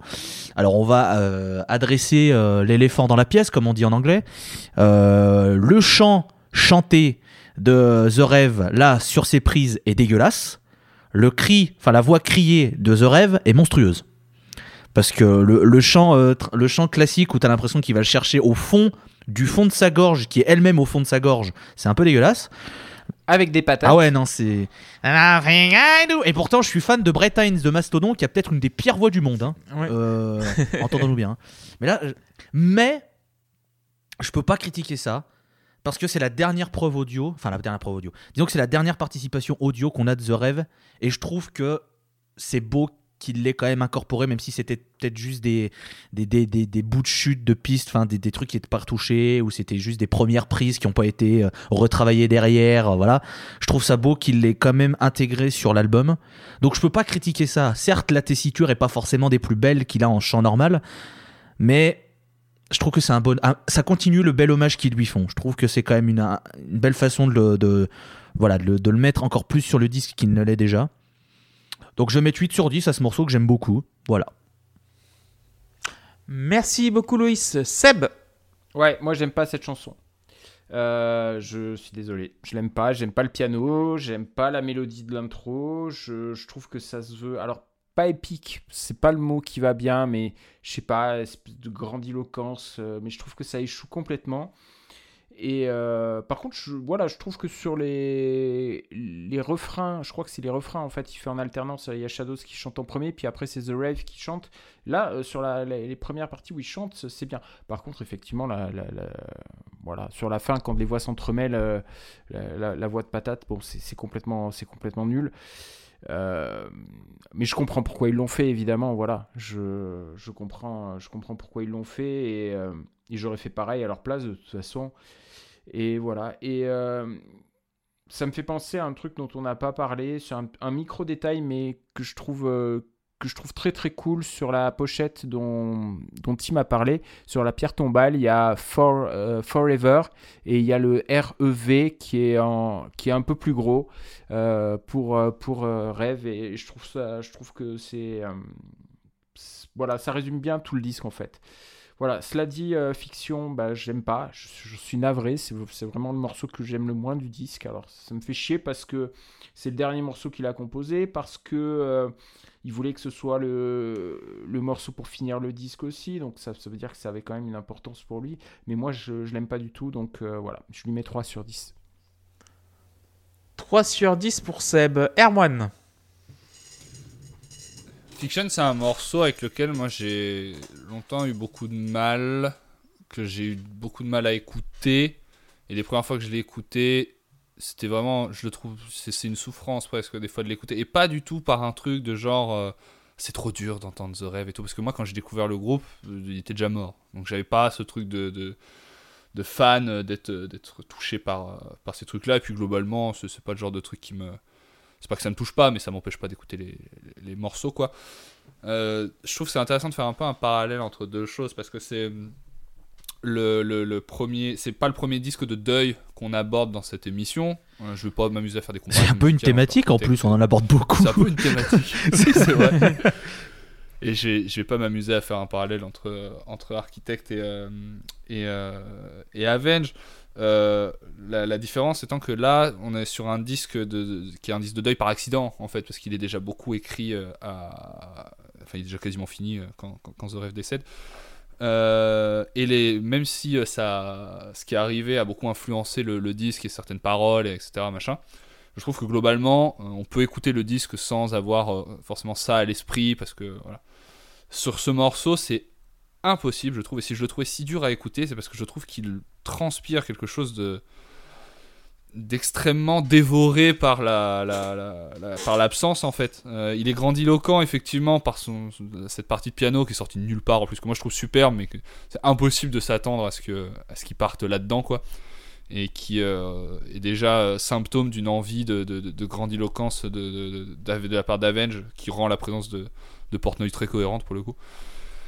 Mais la façon dont, rien que la démarche en fait euh, est un truc qui me fascine et que j'arrive pas à décider si je trouve ça bien ou pas, d'avoir voulu garder ses voix et de, de choisir de chanter avec surtout. Je trouve que le- les moments où elle se mêle sont vraiment douloureux à, à écouter parce qu'elle transpire un truc de euh, d'incapacité à remplacer, d'incapacité à, à, à faire avec l'absence de cette personne décédée. Et avant même de connaître l'histoire, quand, j'ai écouté le morceau, vraiment, je pense que c'est ça qui me dérangeait. quoi. Il est vraiment habité par euh, un truc pas. Il est pas si sombre que ça. Il a une espèce de toute petite lumière, quoi. Une toute petite lumière qui va, veut pas s'éteindre. Et je trouve que ce que ça raconte, d'avoir choisi de, pas juste de laisser ses voix, mais de chanter avec, de se mêler comme ça, euh, raconte quelque chose de vraiment fort et je, que j'arrive pas à juger bien ou mal, quoi. Juste, je trouve qu'il véhicule énormément euh, de choses complexes. Et en plus, ils ont choisi une partie de piano qui est pleine de méandres aussi, qui est compliquée à lire euh, au premier abord. Ou... Parce qu'en plus, la façon, il occupe beaucoup de place dans le, dans le mix. En fait, il est pas précis ce piano. Et du coup, tout est un peu nébuleux. Et voilà, c'est- un morceau qui est très bizarre, qui est à part. euh, mais qui dégage. Je, pense qu'on peut pas lui enlever l'énergie euh, qu'il a en bien ou, en mal. La chose que j'aime bien, c'est qu'il se termine sur quelque chose de beaucoup plus épuré. En fait, il est musicalement, il est un vrai dénouement. Et c'est ça que j'arrive pas à concilier dans ma lecture du morceau, en fait. Je me dis, euh, moi je le lis comme un- une espèce de refus de voir disparaître, et pourtant il se termine musicalement, je trouve, dans un dénouement net. Donc voilà, musicalement c'est fort de proposer autant de choses comme ça. Et euh, je me suis pas beaucoup intéressé aux paroles, donc je sais pas trop ce qu'elle raconte. Mais euh, voilà, c'est ce que la musique à moi me, me raconte. J'ai mis 7 au morceau. Merci Erwan. JP Ce sera la même note, ce sera 7. Euh, J'aime beaucoup cette partie de piano qui me fait beaucoup penser euh, aux parties de piano qu'on peut trouver chez Fest No More, dans, certains morceaux de Fest No More. Euh, je la trouve vraiment très jolie. Je trouve l'histoire du, morceau touchant, touchante d'ailleurs, hein, l'histoire. Et puis voilà, le fait d'avoir gardé les pistes, même si effectivement le chant est, est pas foufou. Euh, donc voilà, j'ai pas grand chose à dire, à part que c'est voilà, c'est une chanson touchante, mais c'est pas une chanson que, que je trouve fabuleuse euh, en soi. Donc euh, voilà, donc elle prend 7. Merci JP. Et Tim pour finir? Ouais, alors euh, effectivement, morceau pas forcément évident à, à aborder parce que, euh, parce que du coup, ça fait partie avec Natural, Nat- Natural Born Killer, pardon. Euh, je crois que c'est le, le seul morceau de l'album qui a été écrit entièrement par euh, l'ami euh, Sullivan, euh, enfin The Rêve, quoi, le, le batteur. Euh, alors, il faut savoir qu'il a déjà écrit des trucs un petit peu comme ça, un petit peu avec une vibe euh, Halloween, dark. Je pense notamment à A Little Piece of Heaven, sur, Ouais, mais qui est clairement dans, qui est un, dans un autre délire. délire. Mais, mais dans la composition, c'est déjà euh, très intriqué, très très. Enfin bon, il, il a il a pas le côté euh, autoroute des autres quoi. Ah bah. Il- lui, il est, il est vraiment sur sur Ah des oui. délires beaucoup beaucoup plus euh, euh, sinueux, beaucoup beaucoup beaucoup moins clairs. Euh, moi, cette partie de piano, je l'aime bien. Je peux comprendre qu'on l'apprécie pas, mais mais je l'aime bien. Après. euh, après, voilà, c'est vrai que c'est un morceau qui est, qui est chargé, euh, chargé d'histoire, qui est une, fo- une forme de, de testament. D'ailleurs, je comprends pas que l'album ne se termine pas par ce morceau. Euh, je vois surtout pour, pour mettre ce qu'il y a derrière. Enfin, bref. Euh, Oh là là, non, là, on va se battre, on va se battre. On va se battre. non, pas, à ce point-là, mais bon. Euh, bref, on, on y arrive. En tout cas, voilà, je trouve que la partie piano est belle. J'aime bien, comme, comme le disait Erwan, j'aime bien l'idée de, que Shadows chante avec lui. Je trouve ça cool. Et puis, alors, ok, sa voix était pas formidable, mais quand sa gueule, son Let It Burn, là, oh là là là là, mais il te rentre vraiment très très loin dans le cerveau, ce, ce cri. Et euh, je, je vous incite, notamment si vous voulez entendre justement d'autres euh, euh, échantillons du chant de l'ami Sullivan, à écouter sur l'album Avenged Sevenfold, d'Avenged Sevenfold, A Little Piece of Heaven et Afterlife, où il introduit un solo absolument mythique par des cris, mais pareil, qui sont absolument brillants. Et ouais. C'est plus facile à écouter Afterlife que Little Ouais, Piece mais- of Heaven, je trouve. Parce que Little Piece of Heaven, c'est vraiment la, la, la kermesse Ouais, mais au le truc, cadavre. c'est que Il est incroyable ce Mais le morceau. truc, c'est est- son il est délire à génial, lui, il est c'est son génial, délire à il est lui dans, dans- dans cet album. Donc, euh, Ouais, mais il, est- il en est mort. Il en est mort. mais ça, euh, après, Oh oui. putain. ça, Il y a c'est- eu six morts quand même. Ça, hein. j'y peux rien. hein. donc, euh, donc ouais, j'adore quand, j'adore quand il crie. euh, J'aime j'aime bien ce morceau, j'ai mis 7. Merci Tim. Euh, moi j'ai mis 6. Euh, J'aime bien ce délire un peu symphonique mais un peu maladroit, tu vois, dans l'esprit. Euh, Tu sens qu'il y a de l'ambition et c'est vraiment le testament de rêve, si j'ai bien compris. Ça, je m'en souviens très bien. Cette petite mélodie, en fait, t'as l'impression d'avoir une comptine ou un truc comme ça. Et on sent vraiment l'ambition dans le truc. C'est qu'à la fin, en fait, c'est plus un morceau tendre plus qu'autre chose. Et je suis d'accord avec Tim. Pourquoi ils finissent pas avec ça en fait Vu que le batteur disparaît euh, à la fin du disque, tu mets ça en épilogue euh, d'une histoire de la peut-être première partie de l'histoire d'Avenged Sevenfold, ça aurait peut-être été plus cohérent. Cohérent, pardon. Mais euh, oui, c'est la seule mélodie que je retiens du disque, de disque celle-là en fait, vraiment, parce qu'elle a quelque chose de primaire dedans, mais primaire dans le bon sens, tu vois, primaire dans le sens où elle parle à tout le monde. Et euh, je trouve que le piano, euh, le piano, c'est pas le meilleur piano du monde, mais il y a un truc d'innocent dedans et qui, est vraiment touchant. Et c'est pour ça que j'ai mis la note de 6 sur 10 parce que voilà, c'est, c'est l'une des chansons qui m'attrape le plus du disque. Surtout qu'après, on va voir Save Me. et ça va être Tim qui va commencer. Alors, euh, alors j'ai pas envie d'être méchant gratuitement. Ça fait un petit bout de temps que je l'ai pas été sur ce podcast, donc autant, autant faire en sorte que ça continue. Donc, j'ai pas envie d'écouter Dream Theater. Voilà. Euh, Oh lol. Oh non, mais allez, mais. Non, mais Il dit qu'il veut pas être méchant gratuitement et il balance le truc qui a le moins à voir du. De... Putain, non, alors bah il y, a- y a- y en a quand même un petit peu dedans. Tu vas pas me dire le Mais contraire. Bien sûr que non. Oh, bah, Là, il y a du talent dans Save Me. Non, mais il y, a- il y a aussi du talent. Je, je- l'un, c'est pas totalement antinomique Dream Theater et talent dans mon esprit. Ah, ils ont fait deux trois trucs bien quand même. Oui. Euh, c'est pas mauvais, mais il y a rien de spécialement marquant dans mon esprit. En tout cas, rien qui justifie 11 minutes. Euh, je passe pas un mauvais moment en l'écoutant, mais euh, mais je voilà, je, je, vois pas vraiment euh, ce que ce morceau apporte de plus que, que Fiction, qui, qui pour moi était une bonne conclusion. Euh, et en fait, euh, surtout, il y a, aussi un autre truc qui joue, c'est que je sais que en long format comme ça, en espèce de, grand, euh, grande masterpiece, ils ont fait beaucoup, beaucoup mieux euh, sur The Stage avec Exist, qui, qui pour moi met, vraiment une gifle à, cette chanson dans la série long format, truc qui se, qui se déroule un peu et qui raconte un truc. Voilà, je, ça a pas bien marché sur moi, Save Me, j'ai mis 6. Merci Tim. JP pour Save Me. Bah, c'est ma préférée du disque. Comme d'habitude. Donc elle, elle, elle va prendre 10 déjà, hein, pour commencer. C'est ton Euh, premier disque, euh, ton premier disque de l'album. Ouais, ouais, ouais, ouais. Euh, je la trouve, euh, je la trouve géniale. Euh, Je trouve qu'elle est épique. euh, je trouve que c'est vraiment une réussite de bout en bout. Et je trouve que les refrains sont juste magnifiques. Euh, je trouve que les parties s'enchaînent super bien. Il n'y a aucun temps mort. Moi, les 11 minutes, je les vois pas passer. Euh, les chœurs sont vraiment super sur le truc. Et puis, le, puis, puis tout, puis tout, les solos sont bien. Enfin, moi, le morceau, je le trouve vraiment nickel. euh, vraiment. Euh, si ce n'est que l'album est super long et du coup, il arrive, le morceau arrive tard. Mais, mais franchement, le, moi je le trouve parfait. Quoi. Enfin, les 11 minutes, je les, je les sens pas passer. Pourtant, on s'est déjà tapé carrément euh, 50 minutes de disque déjà avant. quoi. Mais quand arrive Save Me, moi je suis parti. Hein, euh, puis je suis capable de la remettre derrière. Quoi. Donc euh, vraiment, moi je le trouve euh, vraiment génial. Donc euh, le morceau prend 10. Merci JP. Seb? Ouais, moi ça va prendre 6. Parce que parce que je trouve qu'il n'y a pas grand chose en fait pendant très longtemps. Je trouve qu'il y a peu de mélodies accrocheuses dans la première partie. La grosse caisse euh, mitraillette, euh, c'est ouais, c'est- je trouve pas, je trouve pas que ce soit une idée, une idée fabuleuse quoi.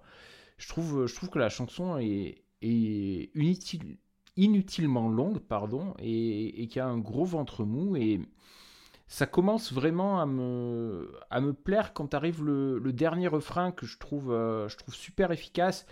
Et il y a cette, phrase chantée If you hear, lit- euh, pardon, If you hear me, let me know. Je la trouve euh, vraiment très très belle et je trouve qu'elle est super bien chantée. Il y a, beaucoup beaucoup d'émotions et pour moi ça fait, euh, ça fait toute, euh, toute la qualité du morceau en fait, cette, cette phrase avec, avec la, la toute fin où. où ça monte, ça monte en puissance. Tonight we, we all die young, que je trouve, je trouve aussi très, très émouvant et assez éprouvante d'ailleurs. Et voilà, donc le, morceau a, 6 grâce à, ces deux passages-là, mais franchement, je m'attendais, euh, je m'attendais à mieux et je, présente mes excuses euh, par avance à Manu, je crois. Je crois que c'est lui. Je sais plus si c'est Manu ou Léo sur, euh, sur Twitter qui m'a dit qu'il adorait ce, ce morceau et que voilà, bah, je, suis, désolé de, de lui faire peut-être de la peine, mais, mais bon, voilà. Merci Seb. Loïs pour Save Me. Bah écoutez, euh, c'était le morceau le plus long de la discographie d'Avenged Sevenfold jusqu'à Exist qui est sur The Stage et qui est une, tuerie monumentale. Hein. euh. Euh, Save Me, déjà, ce, ce morceau prend mon cœur déjà à partir d'une minute 44 où tu ce, passage et tu as les chœurs, là, les Ah qui, sont, qui, qui, viennent deux fois, ça dure une dizaine de secondes. Rien, rien que ce passage, déjà, moi, j'arrête le morceau là, je me le mets en boucle parce que je le trouve monstrueux. Je trouve que c'est c'est placé parfaitement. Les chœurs sont super beaux, ça colle avec la musique, tout passe bien. Derrière, je trouve que le morceau, moi, il passe, mais sans aucune difficulté. Je sens pas du tout la, la longueur, les différentes parties s'enchaînent bien. Et tu sens que ça reste des types qui ont baigné dans le prog. Ça se sent. Tu fais pas une pièce comme ça par hasard. Tu sens que c'est des types qui adorent le. le Il y a de l'influence ah, derrière. tu, ouais. tu le sens. Et c'est pour ça que, et c'est pour ça que The Stage, c'est pas une surprise finalement quand tu le connais. Et c'est pour ça qu'Ace to the King, pour moi, c'est une erreur de parcours. Et que c'est marrant parce qu'ils sont des gars, ils sont barrés de leur label et ils ont fait un peu ce qu'ils ont envie de faire et ils font un The Stage. Alors que leur label, ils sont sur un, gros label, ils font Hail to the King qui est calibré euh, rock de stade euh, sans aucune saveur, un album un peu euh, yaourt nature. Là où The Stage, putain, ça part dans des trucs et bref.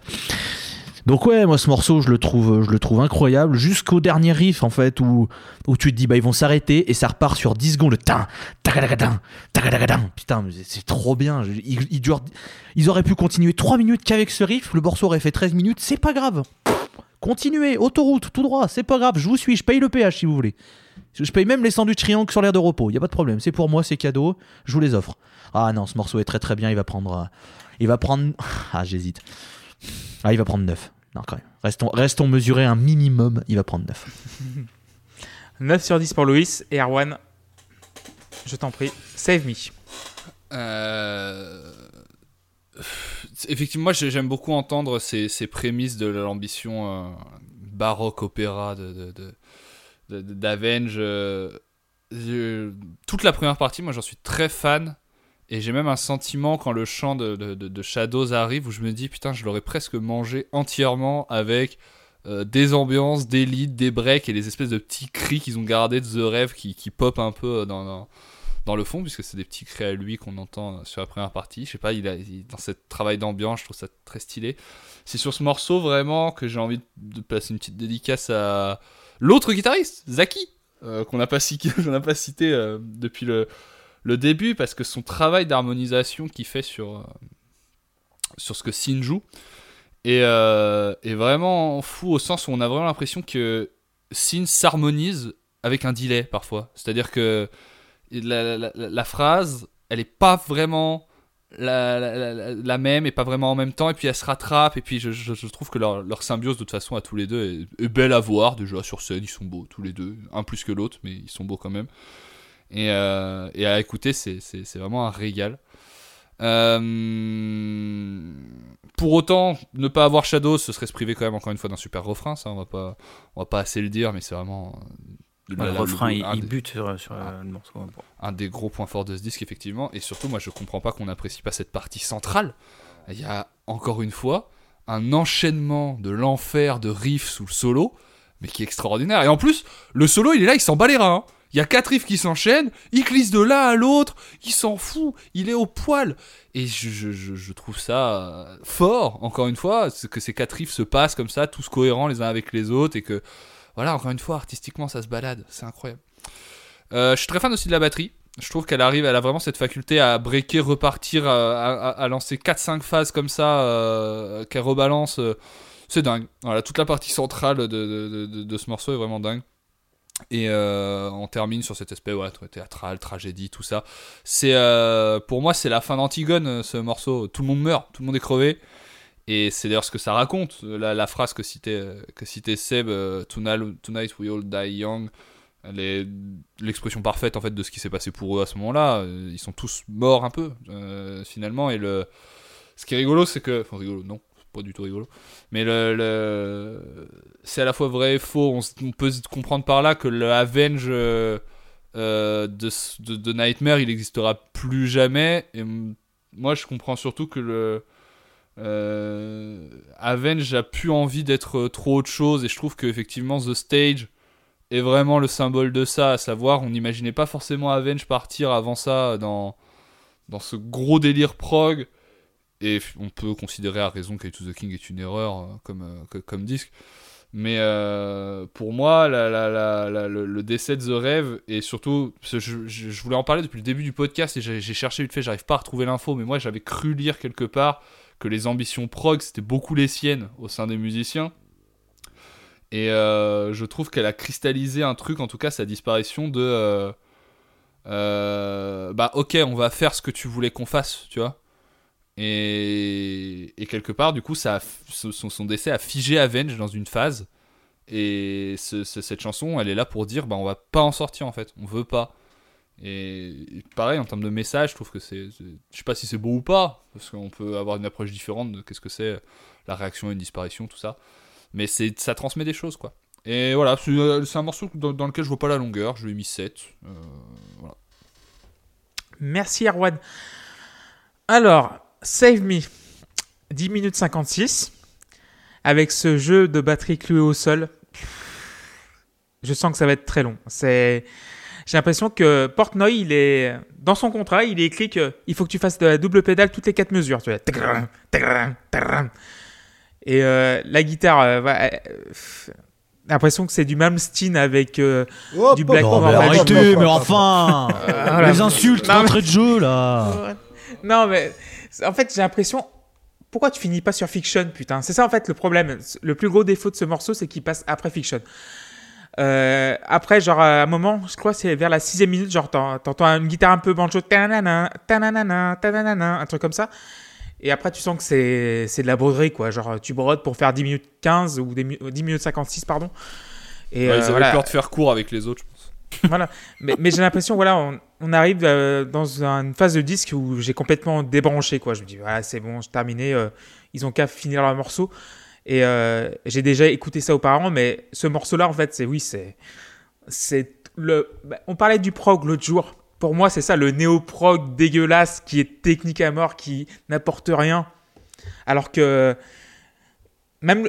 Enfin, encore. Il y a encore Shadows qui est très bon encore dessus. Donc, ça me fait chier de de mettre que 3 mais voilà, là-dessus en fait c'est musicalement je peux voilà c'est tout ce que je déteste euh, dans le dans ce canon là dans le prog. Enfin, genre ouais ça c'est du prog tu vois genre c'est genre il faut faire long pour faire long faut mettre de la double pédale de partout des lignes de guitare qui qui sont euh, techniques de la branlette qui sert à rien. Voilà je suis désolé.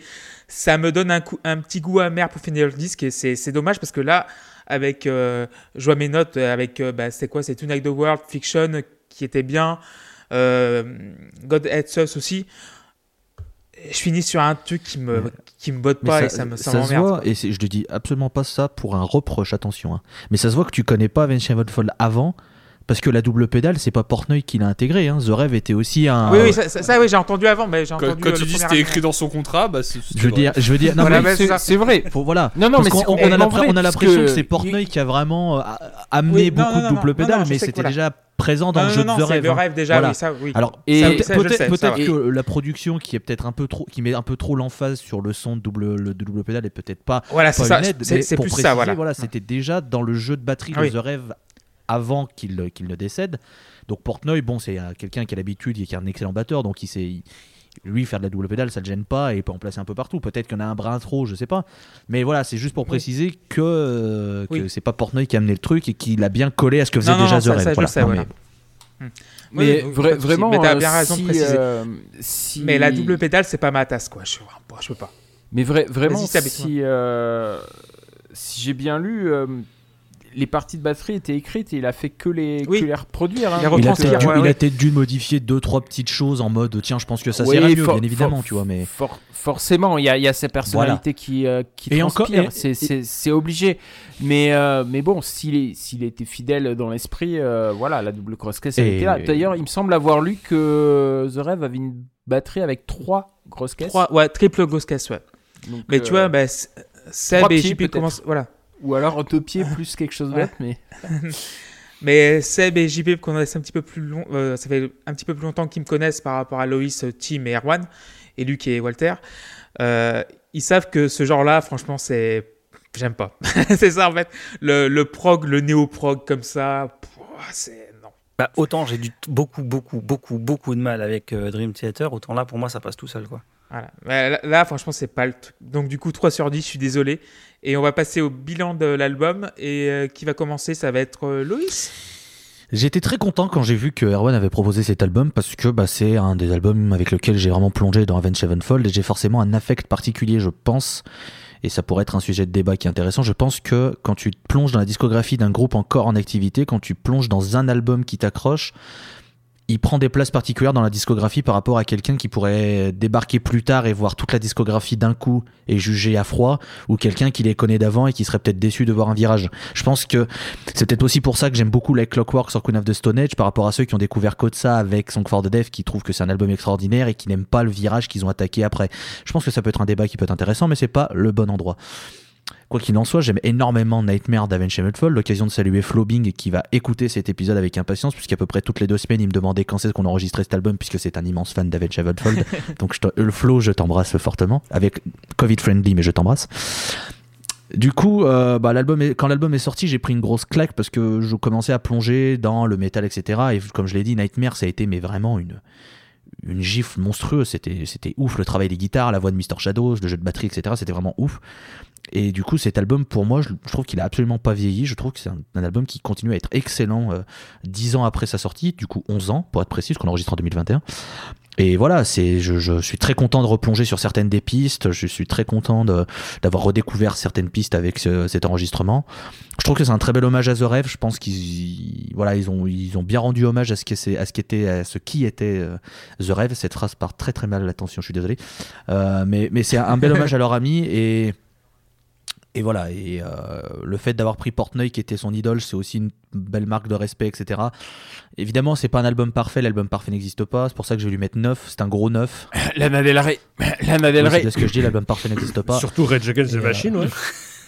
J'en ai déjà parlé, me semble-t-il. On a déjà tranché le débat. L'album parfait existe et on en a déjà parlé. Après, après si, si on doit juger, l'album parfait existe et c'est Crack the Sky pour moi, mais voilà, chacun aura son propre ressenti, évidemment. Mais blague à part, je trouve que c'est un excellent album. Euh, euh, c'est toujours un plaisir de, de, de suivre ce groupe. Et je suis d'ailleurs très content qu'ils soient un peu libérés de, de, de, de, leur ancien label et qu'ils aient décidé de, qu'ils pu partir un peu de leurs propres ailes et de faire ce qu'ils avaient vraiment envie de faire avec un The Stage qui est pour moi un album excellent, je le redis, plongé dans The Stage, vraiment c'est un très très bon album. Et du coup, je suis assez impatient de voir ce qui nous prépare pour la suite, parce que je sais qu'au moment où on enregistre, c'est-à-dire en mars 2021, ils sont en train de travailler sur le successeur de The Stage. Donc, à voir quand est-ce qu'il va sortir. Je pense, je parierais sur soit fin d'année 2021, soit 2022, le temps de tout finir. Mais en tout cas, c'est un groupe que j'aime beaucoup, qui a su faire une belle évolution, qui a su prendre des risques et qui a su euh, bah voilà, être fidèle à ce qu'ils avaient envie de faire sur leur évolution et qui a réussi à gagner des fans, sûrement perdre d'autres. Je salue Lucifer du coup parce qu'à mon avis, le virage euh, qu'ils ont fait n'a pas plu à Monsieur Sifor qui était là dès le début euh, et qui était un fan inconsidéré du Avenged Sevenfold des débuts. Donc voilà, 9 sur 10 pour ce, pour ce Nightmare. Merci de l'avoir proposé, Erwan. Ça m'a bien fait plaisir de replonger dedans. Et puis, et puis voilà. Merci Loïs. JP, ton petit bilan. Ouais, euh, bah moi c'est un album que j'aime beaucoup. Euh, l'al- L'album va prendre 8. Euh, je trouve que c'est vraiment un, très bon disque. Il n'y a, y a- pas beaucoup de, points négatifs, je trouve, à l'écoute. Et, il a beaucoup de points forts, notamment son chanteur, bien évidemment, les guitaristes. Enfin bon, ils sont tous, ils sont tous vraiment bons et on sent vraiment une cohésion. Donc, euh, ouais, je trouve que c'est un bon disque. Le seul, reproche que je lui ferais, c'est que je le trouve un peu long. Euh, je trouve que voilà, enchaîner les 11 titres, euh, je trouve ça compliqué. Et en même temps, bon, quand arrive le 11e, ça va, parce que moi, c'est mon préféré, donc du coup, ça, me permet de tenir jusqu'au bout. Mais j'ai une, une légère baisse de régime sur les, sur les 3-4 derniers titres où, où je me dis ça aurait pu être plus court. Et euh, bon, c'est vraiment le, seul reproche que je pourrais vraiment lui faire. Sinon, le reste, c'est vraiment euh, nickel. La production est juste dingue. Enfin, ça sonne tellement bien. euh. Enfin, c'est, super propre, quoi. Pour des choses qui sont quand même assez brutales le plus souvent et qu'on a l'habitude aussi d'entendre des fois des productions un peu moins propres par rapport à ça. Euh, là, faut avouer que c'est quand même chirurgical, quoi. Enfin, c'est. C'est, vraiment chouette. Donc, euh, c'est vraiment très agréable à côté. Il y a un côté pop en plus, euh, presque pop, je trouve, moi, euh, qui, qui, qui, permet, en fait, très mélodique, donc qui permet à n'importe qui de rentrer dedans. Donc, c'est vraiment, vraiment une, belle découverte quand, quand j'avais découvert ça il, y a, il y a deux ans. Et j'étais content de me replonger dedans complètement, vraiment, pour, pour analyser les morceaux. Donc, voilà. Donc, l'album prend 8. Merci JP. Tim. Yes. euh, alors attendez, c'était- sur l'autre papier que j'avais marqué les deux trois mots euh, qui me permettaient de conclure. Ah bah c'est pas le Exactement. bon papier enfin. Euh, je me demandais en conclusion si cet album c'était Avenged Sevenfold à son pic, à leur meilleur moment de leur carrière. Effectivement, euh, moi j'ai une tendresse pour pour Hail to the King, qui même s'il n'est pas il est il est pas du tout original, euh, est tellement bien fait que ça m'intéresse. Euh, mais euh, c'est vrai que sur ce disque, Shadows est complètement au top. Sinister Gate, c'est intouchable. La recette est éprouvée à ce stade, elle fonctionne parfaitement. Ils ont aussi acquis de l'expérience par rapport à City of Evil. Il y a des, il y a des vidéos sur YouTube où le groupe regarde, enfin ouvre les projets euh, euh, Pro Tools ou je sais pas quoi des différents morceaux et il se dit ah ouais tiens, tu te rappelles, on a fait, on a fait comme ça. Et sur City of Evil, ils disent vraiment, euh, bah en fait, on avait découvert le concept de texture, donc on faisait n'importe quoi. pour ajouter de la texture.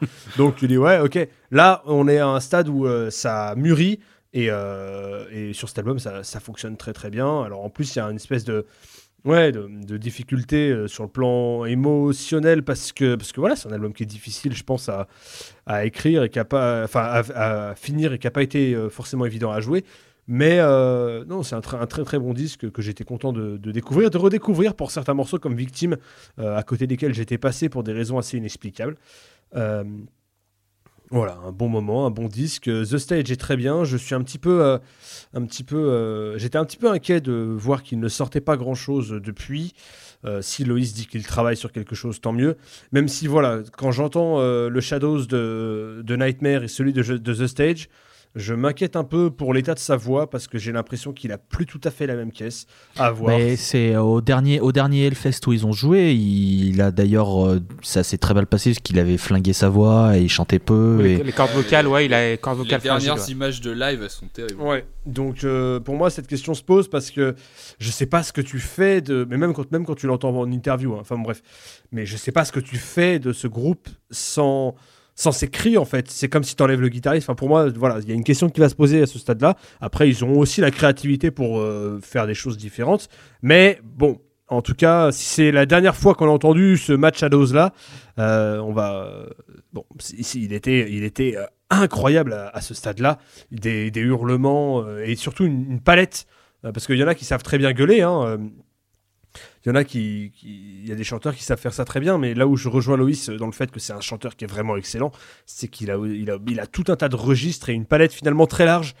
Euh, donc, euh, donc ouais j'ai beaucoup aimé ce, disque. Euh, effectivement Hail to the King vous pouvez passer après mais The Stage et City of Evil sont des disques à écouter si vous voulez approfondir cette discographie. Je l'ai dit, mais Sinister Gates est euh, peut-être le guitar hero des années 2000, euh, 2010, on va dire. L'année 2020, les années 2020, ce sera les guitaristes YouTube euh, style Ichika Nito, euh, Tim Henson, Yvette Young, dont on a déjà parlé, tout ça. Ce sera eux les guitar héros. Mais Sinister Gates a vraiment, euh, je pense, marqué de son empreinte euh, ce- le style musical, euh, parce qu'il y, y a beaucoup d'autres groupes qui avaient des, des compos relativement similaires. hein. Mais bon, personne n'a pu, pu arriver, ne serait-ce qu'à la, cheville de, ce qu'il qu'il faisait. Donc, donc ouais, guitaristiquement, c'est absolument génial. D'ailleurs, The Stage est c'est un petit peu le batteur et le, et le guitariste qui disent Tiens, regarde, je suis super chaud. Le mec fait Moi aussi. Moi aussi. c'est voilà, il y, a- il y a un peu, il y a beaucoup plus un duo euh, entre la batterie et la guitare sur The Stage, mais c'est très intéressant aussi. Donc ouais, un bon disque euh, et euh, surtout des, des excellents musiciens, notamment Sinister Gates, qui est à, à souligner comme étant l'un des grands grands guitaristes du, du métal moderne. Et tu mettrais la note de? 8.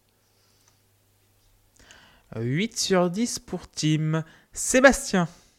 Je vais mettre 7 moi l'album. Je, je- C'était pas gagné, très très franchement, la première fois que je l'ai écouté. euh, Quand, euh, quand j'ai écouté la première entrée de double grosse caisse sur Nightmare, c'était pas gagné. Puis le, le style qui est pas forcément mon style de prédilection, la durée de l'album qui m'a fait peur, euh, mais, mais finalement je, je m'y suis fait, je, je l'aime plutôt beaucoup ce disque.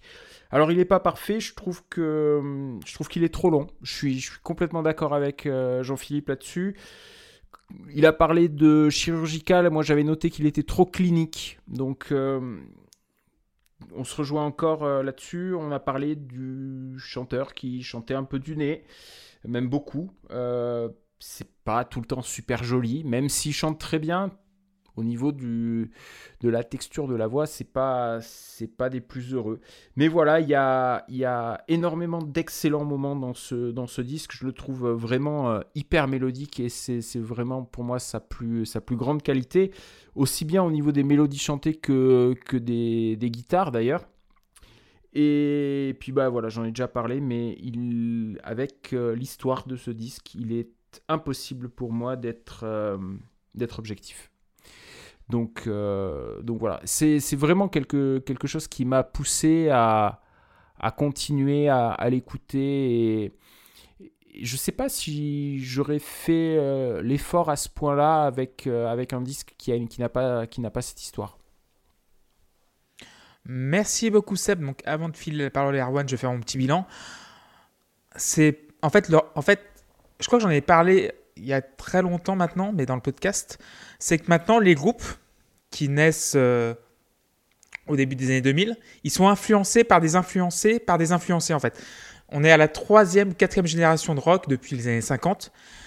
Et c'est là que je perds un petit peu mon, mes, mes pantoufles, tu vois, niveau style il y a quand même une forte influence. Je sais pas si, euh, si Tim euh, sera d'accord là-dessus. Il y a beaucoup de rainbow dedans, en fait, de Blackmore, en fait, Oh, euh, si, si, bah oui, bah oui. dans le style Bah classique. Oui. Voilà. Hmm. Donc du coup, en fait, il y a ça qui m'accroche. En fait, c'est ça qui me qui reste familier. Mais le problème, c'est que c'est- que j'ai l'impression que c'est tout pareil. Par contre, contrairement à certains disques qu'on a fait ici, la production est impeccable. Le disque se laisse écouter tout seul. Ça qui me qui m'a qui m'a poussé à aller jusqu'au bout. Même si oui, il est un peu long, 66 minutes. Même si c'est dans le style, dans les canons du genre, évidemment, la 60 entre 70, enfin entre 60 et 70 minutes, c'est plutôt dans, dans le calibre. Mais euh, tout ce qui est batterie, euh, le son de batterie me. En fait, la, double pédale, je suis vraiment pas fan de double pédale. Je suis fan de hard hard rock, mais je suis pas fan de métal. C'est ça, en fait. J'aime bien un peu de métal dans le hard rock ou même un peu dissimulé. Mais un album comme ça, ça me. J'ai j'ai beaucoup de mal. Par contre, le chanteur est exceptionnel. Ça, je peux pas l'enlever. Je peux, être, euh, je peux avoir toute la mauvaise foi du monde. Je ne peux pas admettre que le chanteur est mauvais. Son phrasé est tellement, tellement fort, il est varié. Il, passe du gros au scream au, chant, il est au doux. Il- franchement, l'un des meilleurs chanteurs que j'ai pu croiser dans ce podcast. Donc, merci Erwan juste pour ça, déjà. Et euh, mais sinon, en fait, c'est pas ma tasse du tout. Quoi. Je, je pense que j'y reviendrai pas beaucoup. Je pense que peut-être The Stage, parce que vous en parlez pas mal. Et si euh, ils vont dans cette mouvance un, un petit peu metal prog, si j'ai bien compris. Il n'y a pas de double pédale déjà. Ouais, non, donc quasi- c'est- quasiment pas. pas. Franchement, non, rien. Ouais, quasiment Ah pas. merde, ah, à ce point-là. Non, si, si, il y, a a que ça, il y en a partout, mec. Il y a a que ça. Ah merde. Ouais, mais c'est pour ça que je me dis, genre, il n'y a pas trop de double pédale. Et je me suis. Non, mais dit il, qu'il y en il est, il est plus léger le gars qui fait des double pédales. mais il va plus, vite- mais il va plus vite, donc tu fais comme tu veux. Enfin bon. Ouais. Vous parlez de qui là euh? De euh, Harry. Non, non, non, Harry c'est- Neil c'est- Jay, non, non, c'est Bruce, Qui a euh, remplacé Brooks, euh, entre temps Non, c'est Maintenant c'est Ah Wackerman. oui, non, était- c'est Bruce. Wackerman, ouais. Bruce, euh, Bruce Wackerman. Oui, pardon, Voilà, Wackerman, Harry il Neil Jay, il a fait un album, ils se sont rendu compte qu'il était nul à chier, ils l'ont dégagé. C'est pas vrai. Il est pas nul Ah, à chier, il avait 11 ans. Bah, C'était l'arsulerie quoi. Voilà, bon. Mais voilà, voilà. Mais voilà, en fait, je pense que c'est le rock des 2010 comme ça, avec ses guitares trop harmonisées. euh, voilà, en fait, c'est plus dans mes canons de, de rock que j'aime, quoi. C'est pour, euh, essayer de transmettre ça simplement. Donc, il, prendra, il prendra 5. Je ne peux pas mettre au-dessus de la moyenne pour un album comme ça, c'est impossible. Parce que déjà aussi, il a une histoire, comme vous l'avez dit. Euh, c'est un album qui a été fait dans la douleur, donc j'imagine. euh, je crois qu'ils étaient 5 dans Avenge, c'est ça? Ils sont- Bah ouais, du coup, avec Ouais. Zaki, Sin, Ouais. Shadow, Voilà. et comment il s'appelle le bassiste Il n'existe pas le euh, bassiste. mais Si, si, Ah. il est là des fois. euh. C'est le même bassiste que Metallica. C'est pas rien. Zach quelque chose là Non, c'est Johnny quelque chose. Johnny. Johnny Christ. Voilà. Ah oui, Chris. Et, euh, Christ. Et euh, je pense que pondre un album, genre déjà pondre un album dans ces conditions-là, je pense que ça n'a pas dû être facile. Donc pour les- pour l'effort, voilà, pour euh, le contexte, je peux pas mettre au-dessus de la moyenne, donc ce sera 5 sur 10. Et Arwan, je te déroule le tapis. Vas-y. Écoute, j'adore les tapis. Euh, Bah déjà, je suis content parce que effectivement, je pense que vous avez tous trouvé des choses positives, même Clément, qui vous ont plu dans cet album. Et en fait, longtemps, euh, je m'étais dit, moi, euh, parce que je fréquente beaucoup de gens qui écoutent pas du tout de métal aussi. Et euh, pour moi, Avenge, c'est un groupe que tu peux faire écouter à des gens qui écoutent pas de métal, quoi, parce que l'aspect mélodique est hyper présent et la production le met super bien en avant sur cet album. Autant sur d'autres disques à eux, c'est moins, moins facile, autant sur celui-là, c'est hyper simple de rentrer dans, leur, dans, dans, dans, dans ce qu'ils font. Euh, pour moi, Nightmare, c'est. Je sais pas si c'est le meilleur album d'Avenge, c'est pas mon préf, mais c'est un extraordinaire disque. Et surtout, c'est un disque que j'ai. Franchement, ce que je disais avant qu'on enregistre, moi j'ai eu du mal à, à le regarder d'un œil critique. Je l'ai trop écouté, je le connais trop par cœur. Et euh, du coup. Mais je, reste persuadé que l'amour que j'ai pour lui est pas infondé. Quoi. Je suis vraiment content d'avoir découvert la musique métal avec lui. Et je peux que lui mettre une note euh, incroyable parce qu'il a vraiment participé, comme je disais, à redéfinir ce que je voulais écouter. Moi, à la guitare, pendant un temps, j'ai cherché, mais à- ma- je ma vie à chercher des guitaristes comme ça, quoi. J'en ai pas trouvé. Mais euh, si, maintenant, aujourd'hui, j'en ai, trouvé d'autres qui me font cet effet-là. Mais... Donc, ouais, Nightmare, c'est un disque que, que, que, que je peux que recommander aux gens, franchement, qui connaissent pas Avenged Sevenfold. Et pour autant, je comprends tout à fait euh, qu'on reste en dehors, parce qu'effectivement, ce qui se passe à la batterie, euh, je comprends le blocage. Je peux même comprendre des blocages par rapport au chant, en vrai. Euh, plus Avenge a grandi, plus ils se sont attirés des haters aussi par rapport à ça, parce que même s'il est très fort, il a cette texture de voix qui est spéciale, quoi. Voilà. Moi, je lui mets 8. Euh, c'est un peu plus haut que la moyenne de mes notes, je pense, mais parce que voilà, il y a l'amour euh, qui joue un peu. Le seul truc que je trouve un peu raté dedans, entre guillemets, c'est la transition euh, avec la dernière partie, où je trouve que comme l'aspect prog transpire vraiment peu sur sa première partie, il est vraiment scindé en deux pour moi. Mais il a, il a, il, a- en fait, il a, il est fait vraiment par des gens qui véhiculent beaucoup de choses dans ce qu'ils font. C'est difficile de, enfin, c'est même quasi impossible. Je veux pas rentrer dans, dans vraiment ce qu'ils veulent, ce qu'ils veulent transmettre. Donc voilà, en plus il a ce petit côté, euh, les gens de notre génération sont un peu tous des émos au fond, euh, les, enfants des années 90. Mais euh, et Avenge porte beaucoup ce truc-là. Moi, ils ont beaucoup de morceaux qui parlent à mon à, mon cœur. Donc je pense qu'on peut tous y trouver quelque chose. Et voilà, c'était cool. je, trouve que c'était un bon disque à, discuter avec vous. Et je suis content qu'il vous ait plu. Je mets 8 sur 10. Merci beaucoup Erwan. Donc du coup, c'était l'épisode numéro 59 de la Post Club. Merci donc Erwan, merci Tim, merci Loïs, merci Seb, merci JP. On embrasse Luc et Walter. Et vous aussi, du coup, 30 000 écoutes, euh, voire maintenant 32 000. Donc merci infiniment de nous écouter. Ça monte Voilà. de minute en minute. Hein. Voilà, donc c'est 30 euh, je crois que c'est 31 522 pour euh, de, tête, je crois c'est ça. Le temps des Donc, du 5 coup, heures euh, de l'enregistrement du podcast, on a mis euh, 2000 écoutes. quoi. C'est On enchaîne sur l'album d'après, on Oui. est d'accord hein, Allez, c'est mort. Donc du coup, euh, vous nous écoutez sur Spotify, Ocha, Deezer et Apple Podcast. Nous avons un Patreon, donc euh, donnez sur le Patreon si vous voulez nous soutenir. Donc il y a la scène bien sûr. Bientôt, donc je crois que c'est dans, c'est après-demain, euh, je crois, il sort quand cet épisode Bah, le 30 mars. Donc du coup, euh, non, donc du coup c'est demain. ah, C'est ce janvier, février, après-demain, parce qu'il y a euh, 31 jours en mars. Ah ok, 31, donc après-demain. Euh, donc aussi euh, la scène, donc la scène Et la et scène, voilà, et la bien. scène, et beaucoup de scènes. et la scène et la Le scène mois et la scène. sera le Et le de la scène et de Granny Smith.fr, 3615 Bebop, BB. Voilà. Merci beaucoup. Et du coup, on va se Et retrouver la semaine prochaine pour le 60. GoProg aussi. Euh, le- le- la nouvelle émission de, de Seb. Avec très, deux très, écoutes, dont deux fois la mienne. Et voilà. Merci. Non, il y, a- il y a beaucoup plus d'écoutes que ça. Il y a- pour l'instant, on est, ouais, on est, on est plus que deux déjà. Euh, donc du coup, la, la semaine prochaine, enfin dans deux semaines, ce sera l'épisode numéro 60 déjà. Et ce n'est Ouais. à peu- et c'est- que 60 la saison 1. Déjà. Voilà, c'est- Et on Et on va parler- à la fin de la saison 2, c'est fou. oui. Il nous reste deux albums, dont celui qu'on va faire dans deux semaines, c'est Crucified Barbara avec In the Red, sorti en 2014 et suggéré par Sébastien. On vous Bonne embrasse. soirée. Bisous. Bisous. À bientôt, bisous. bisous.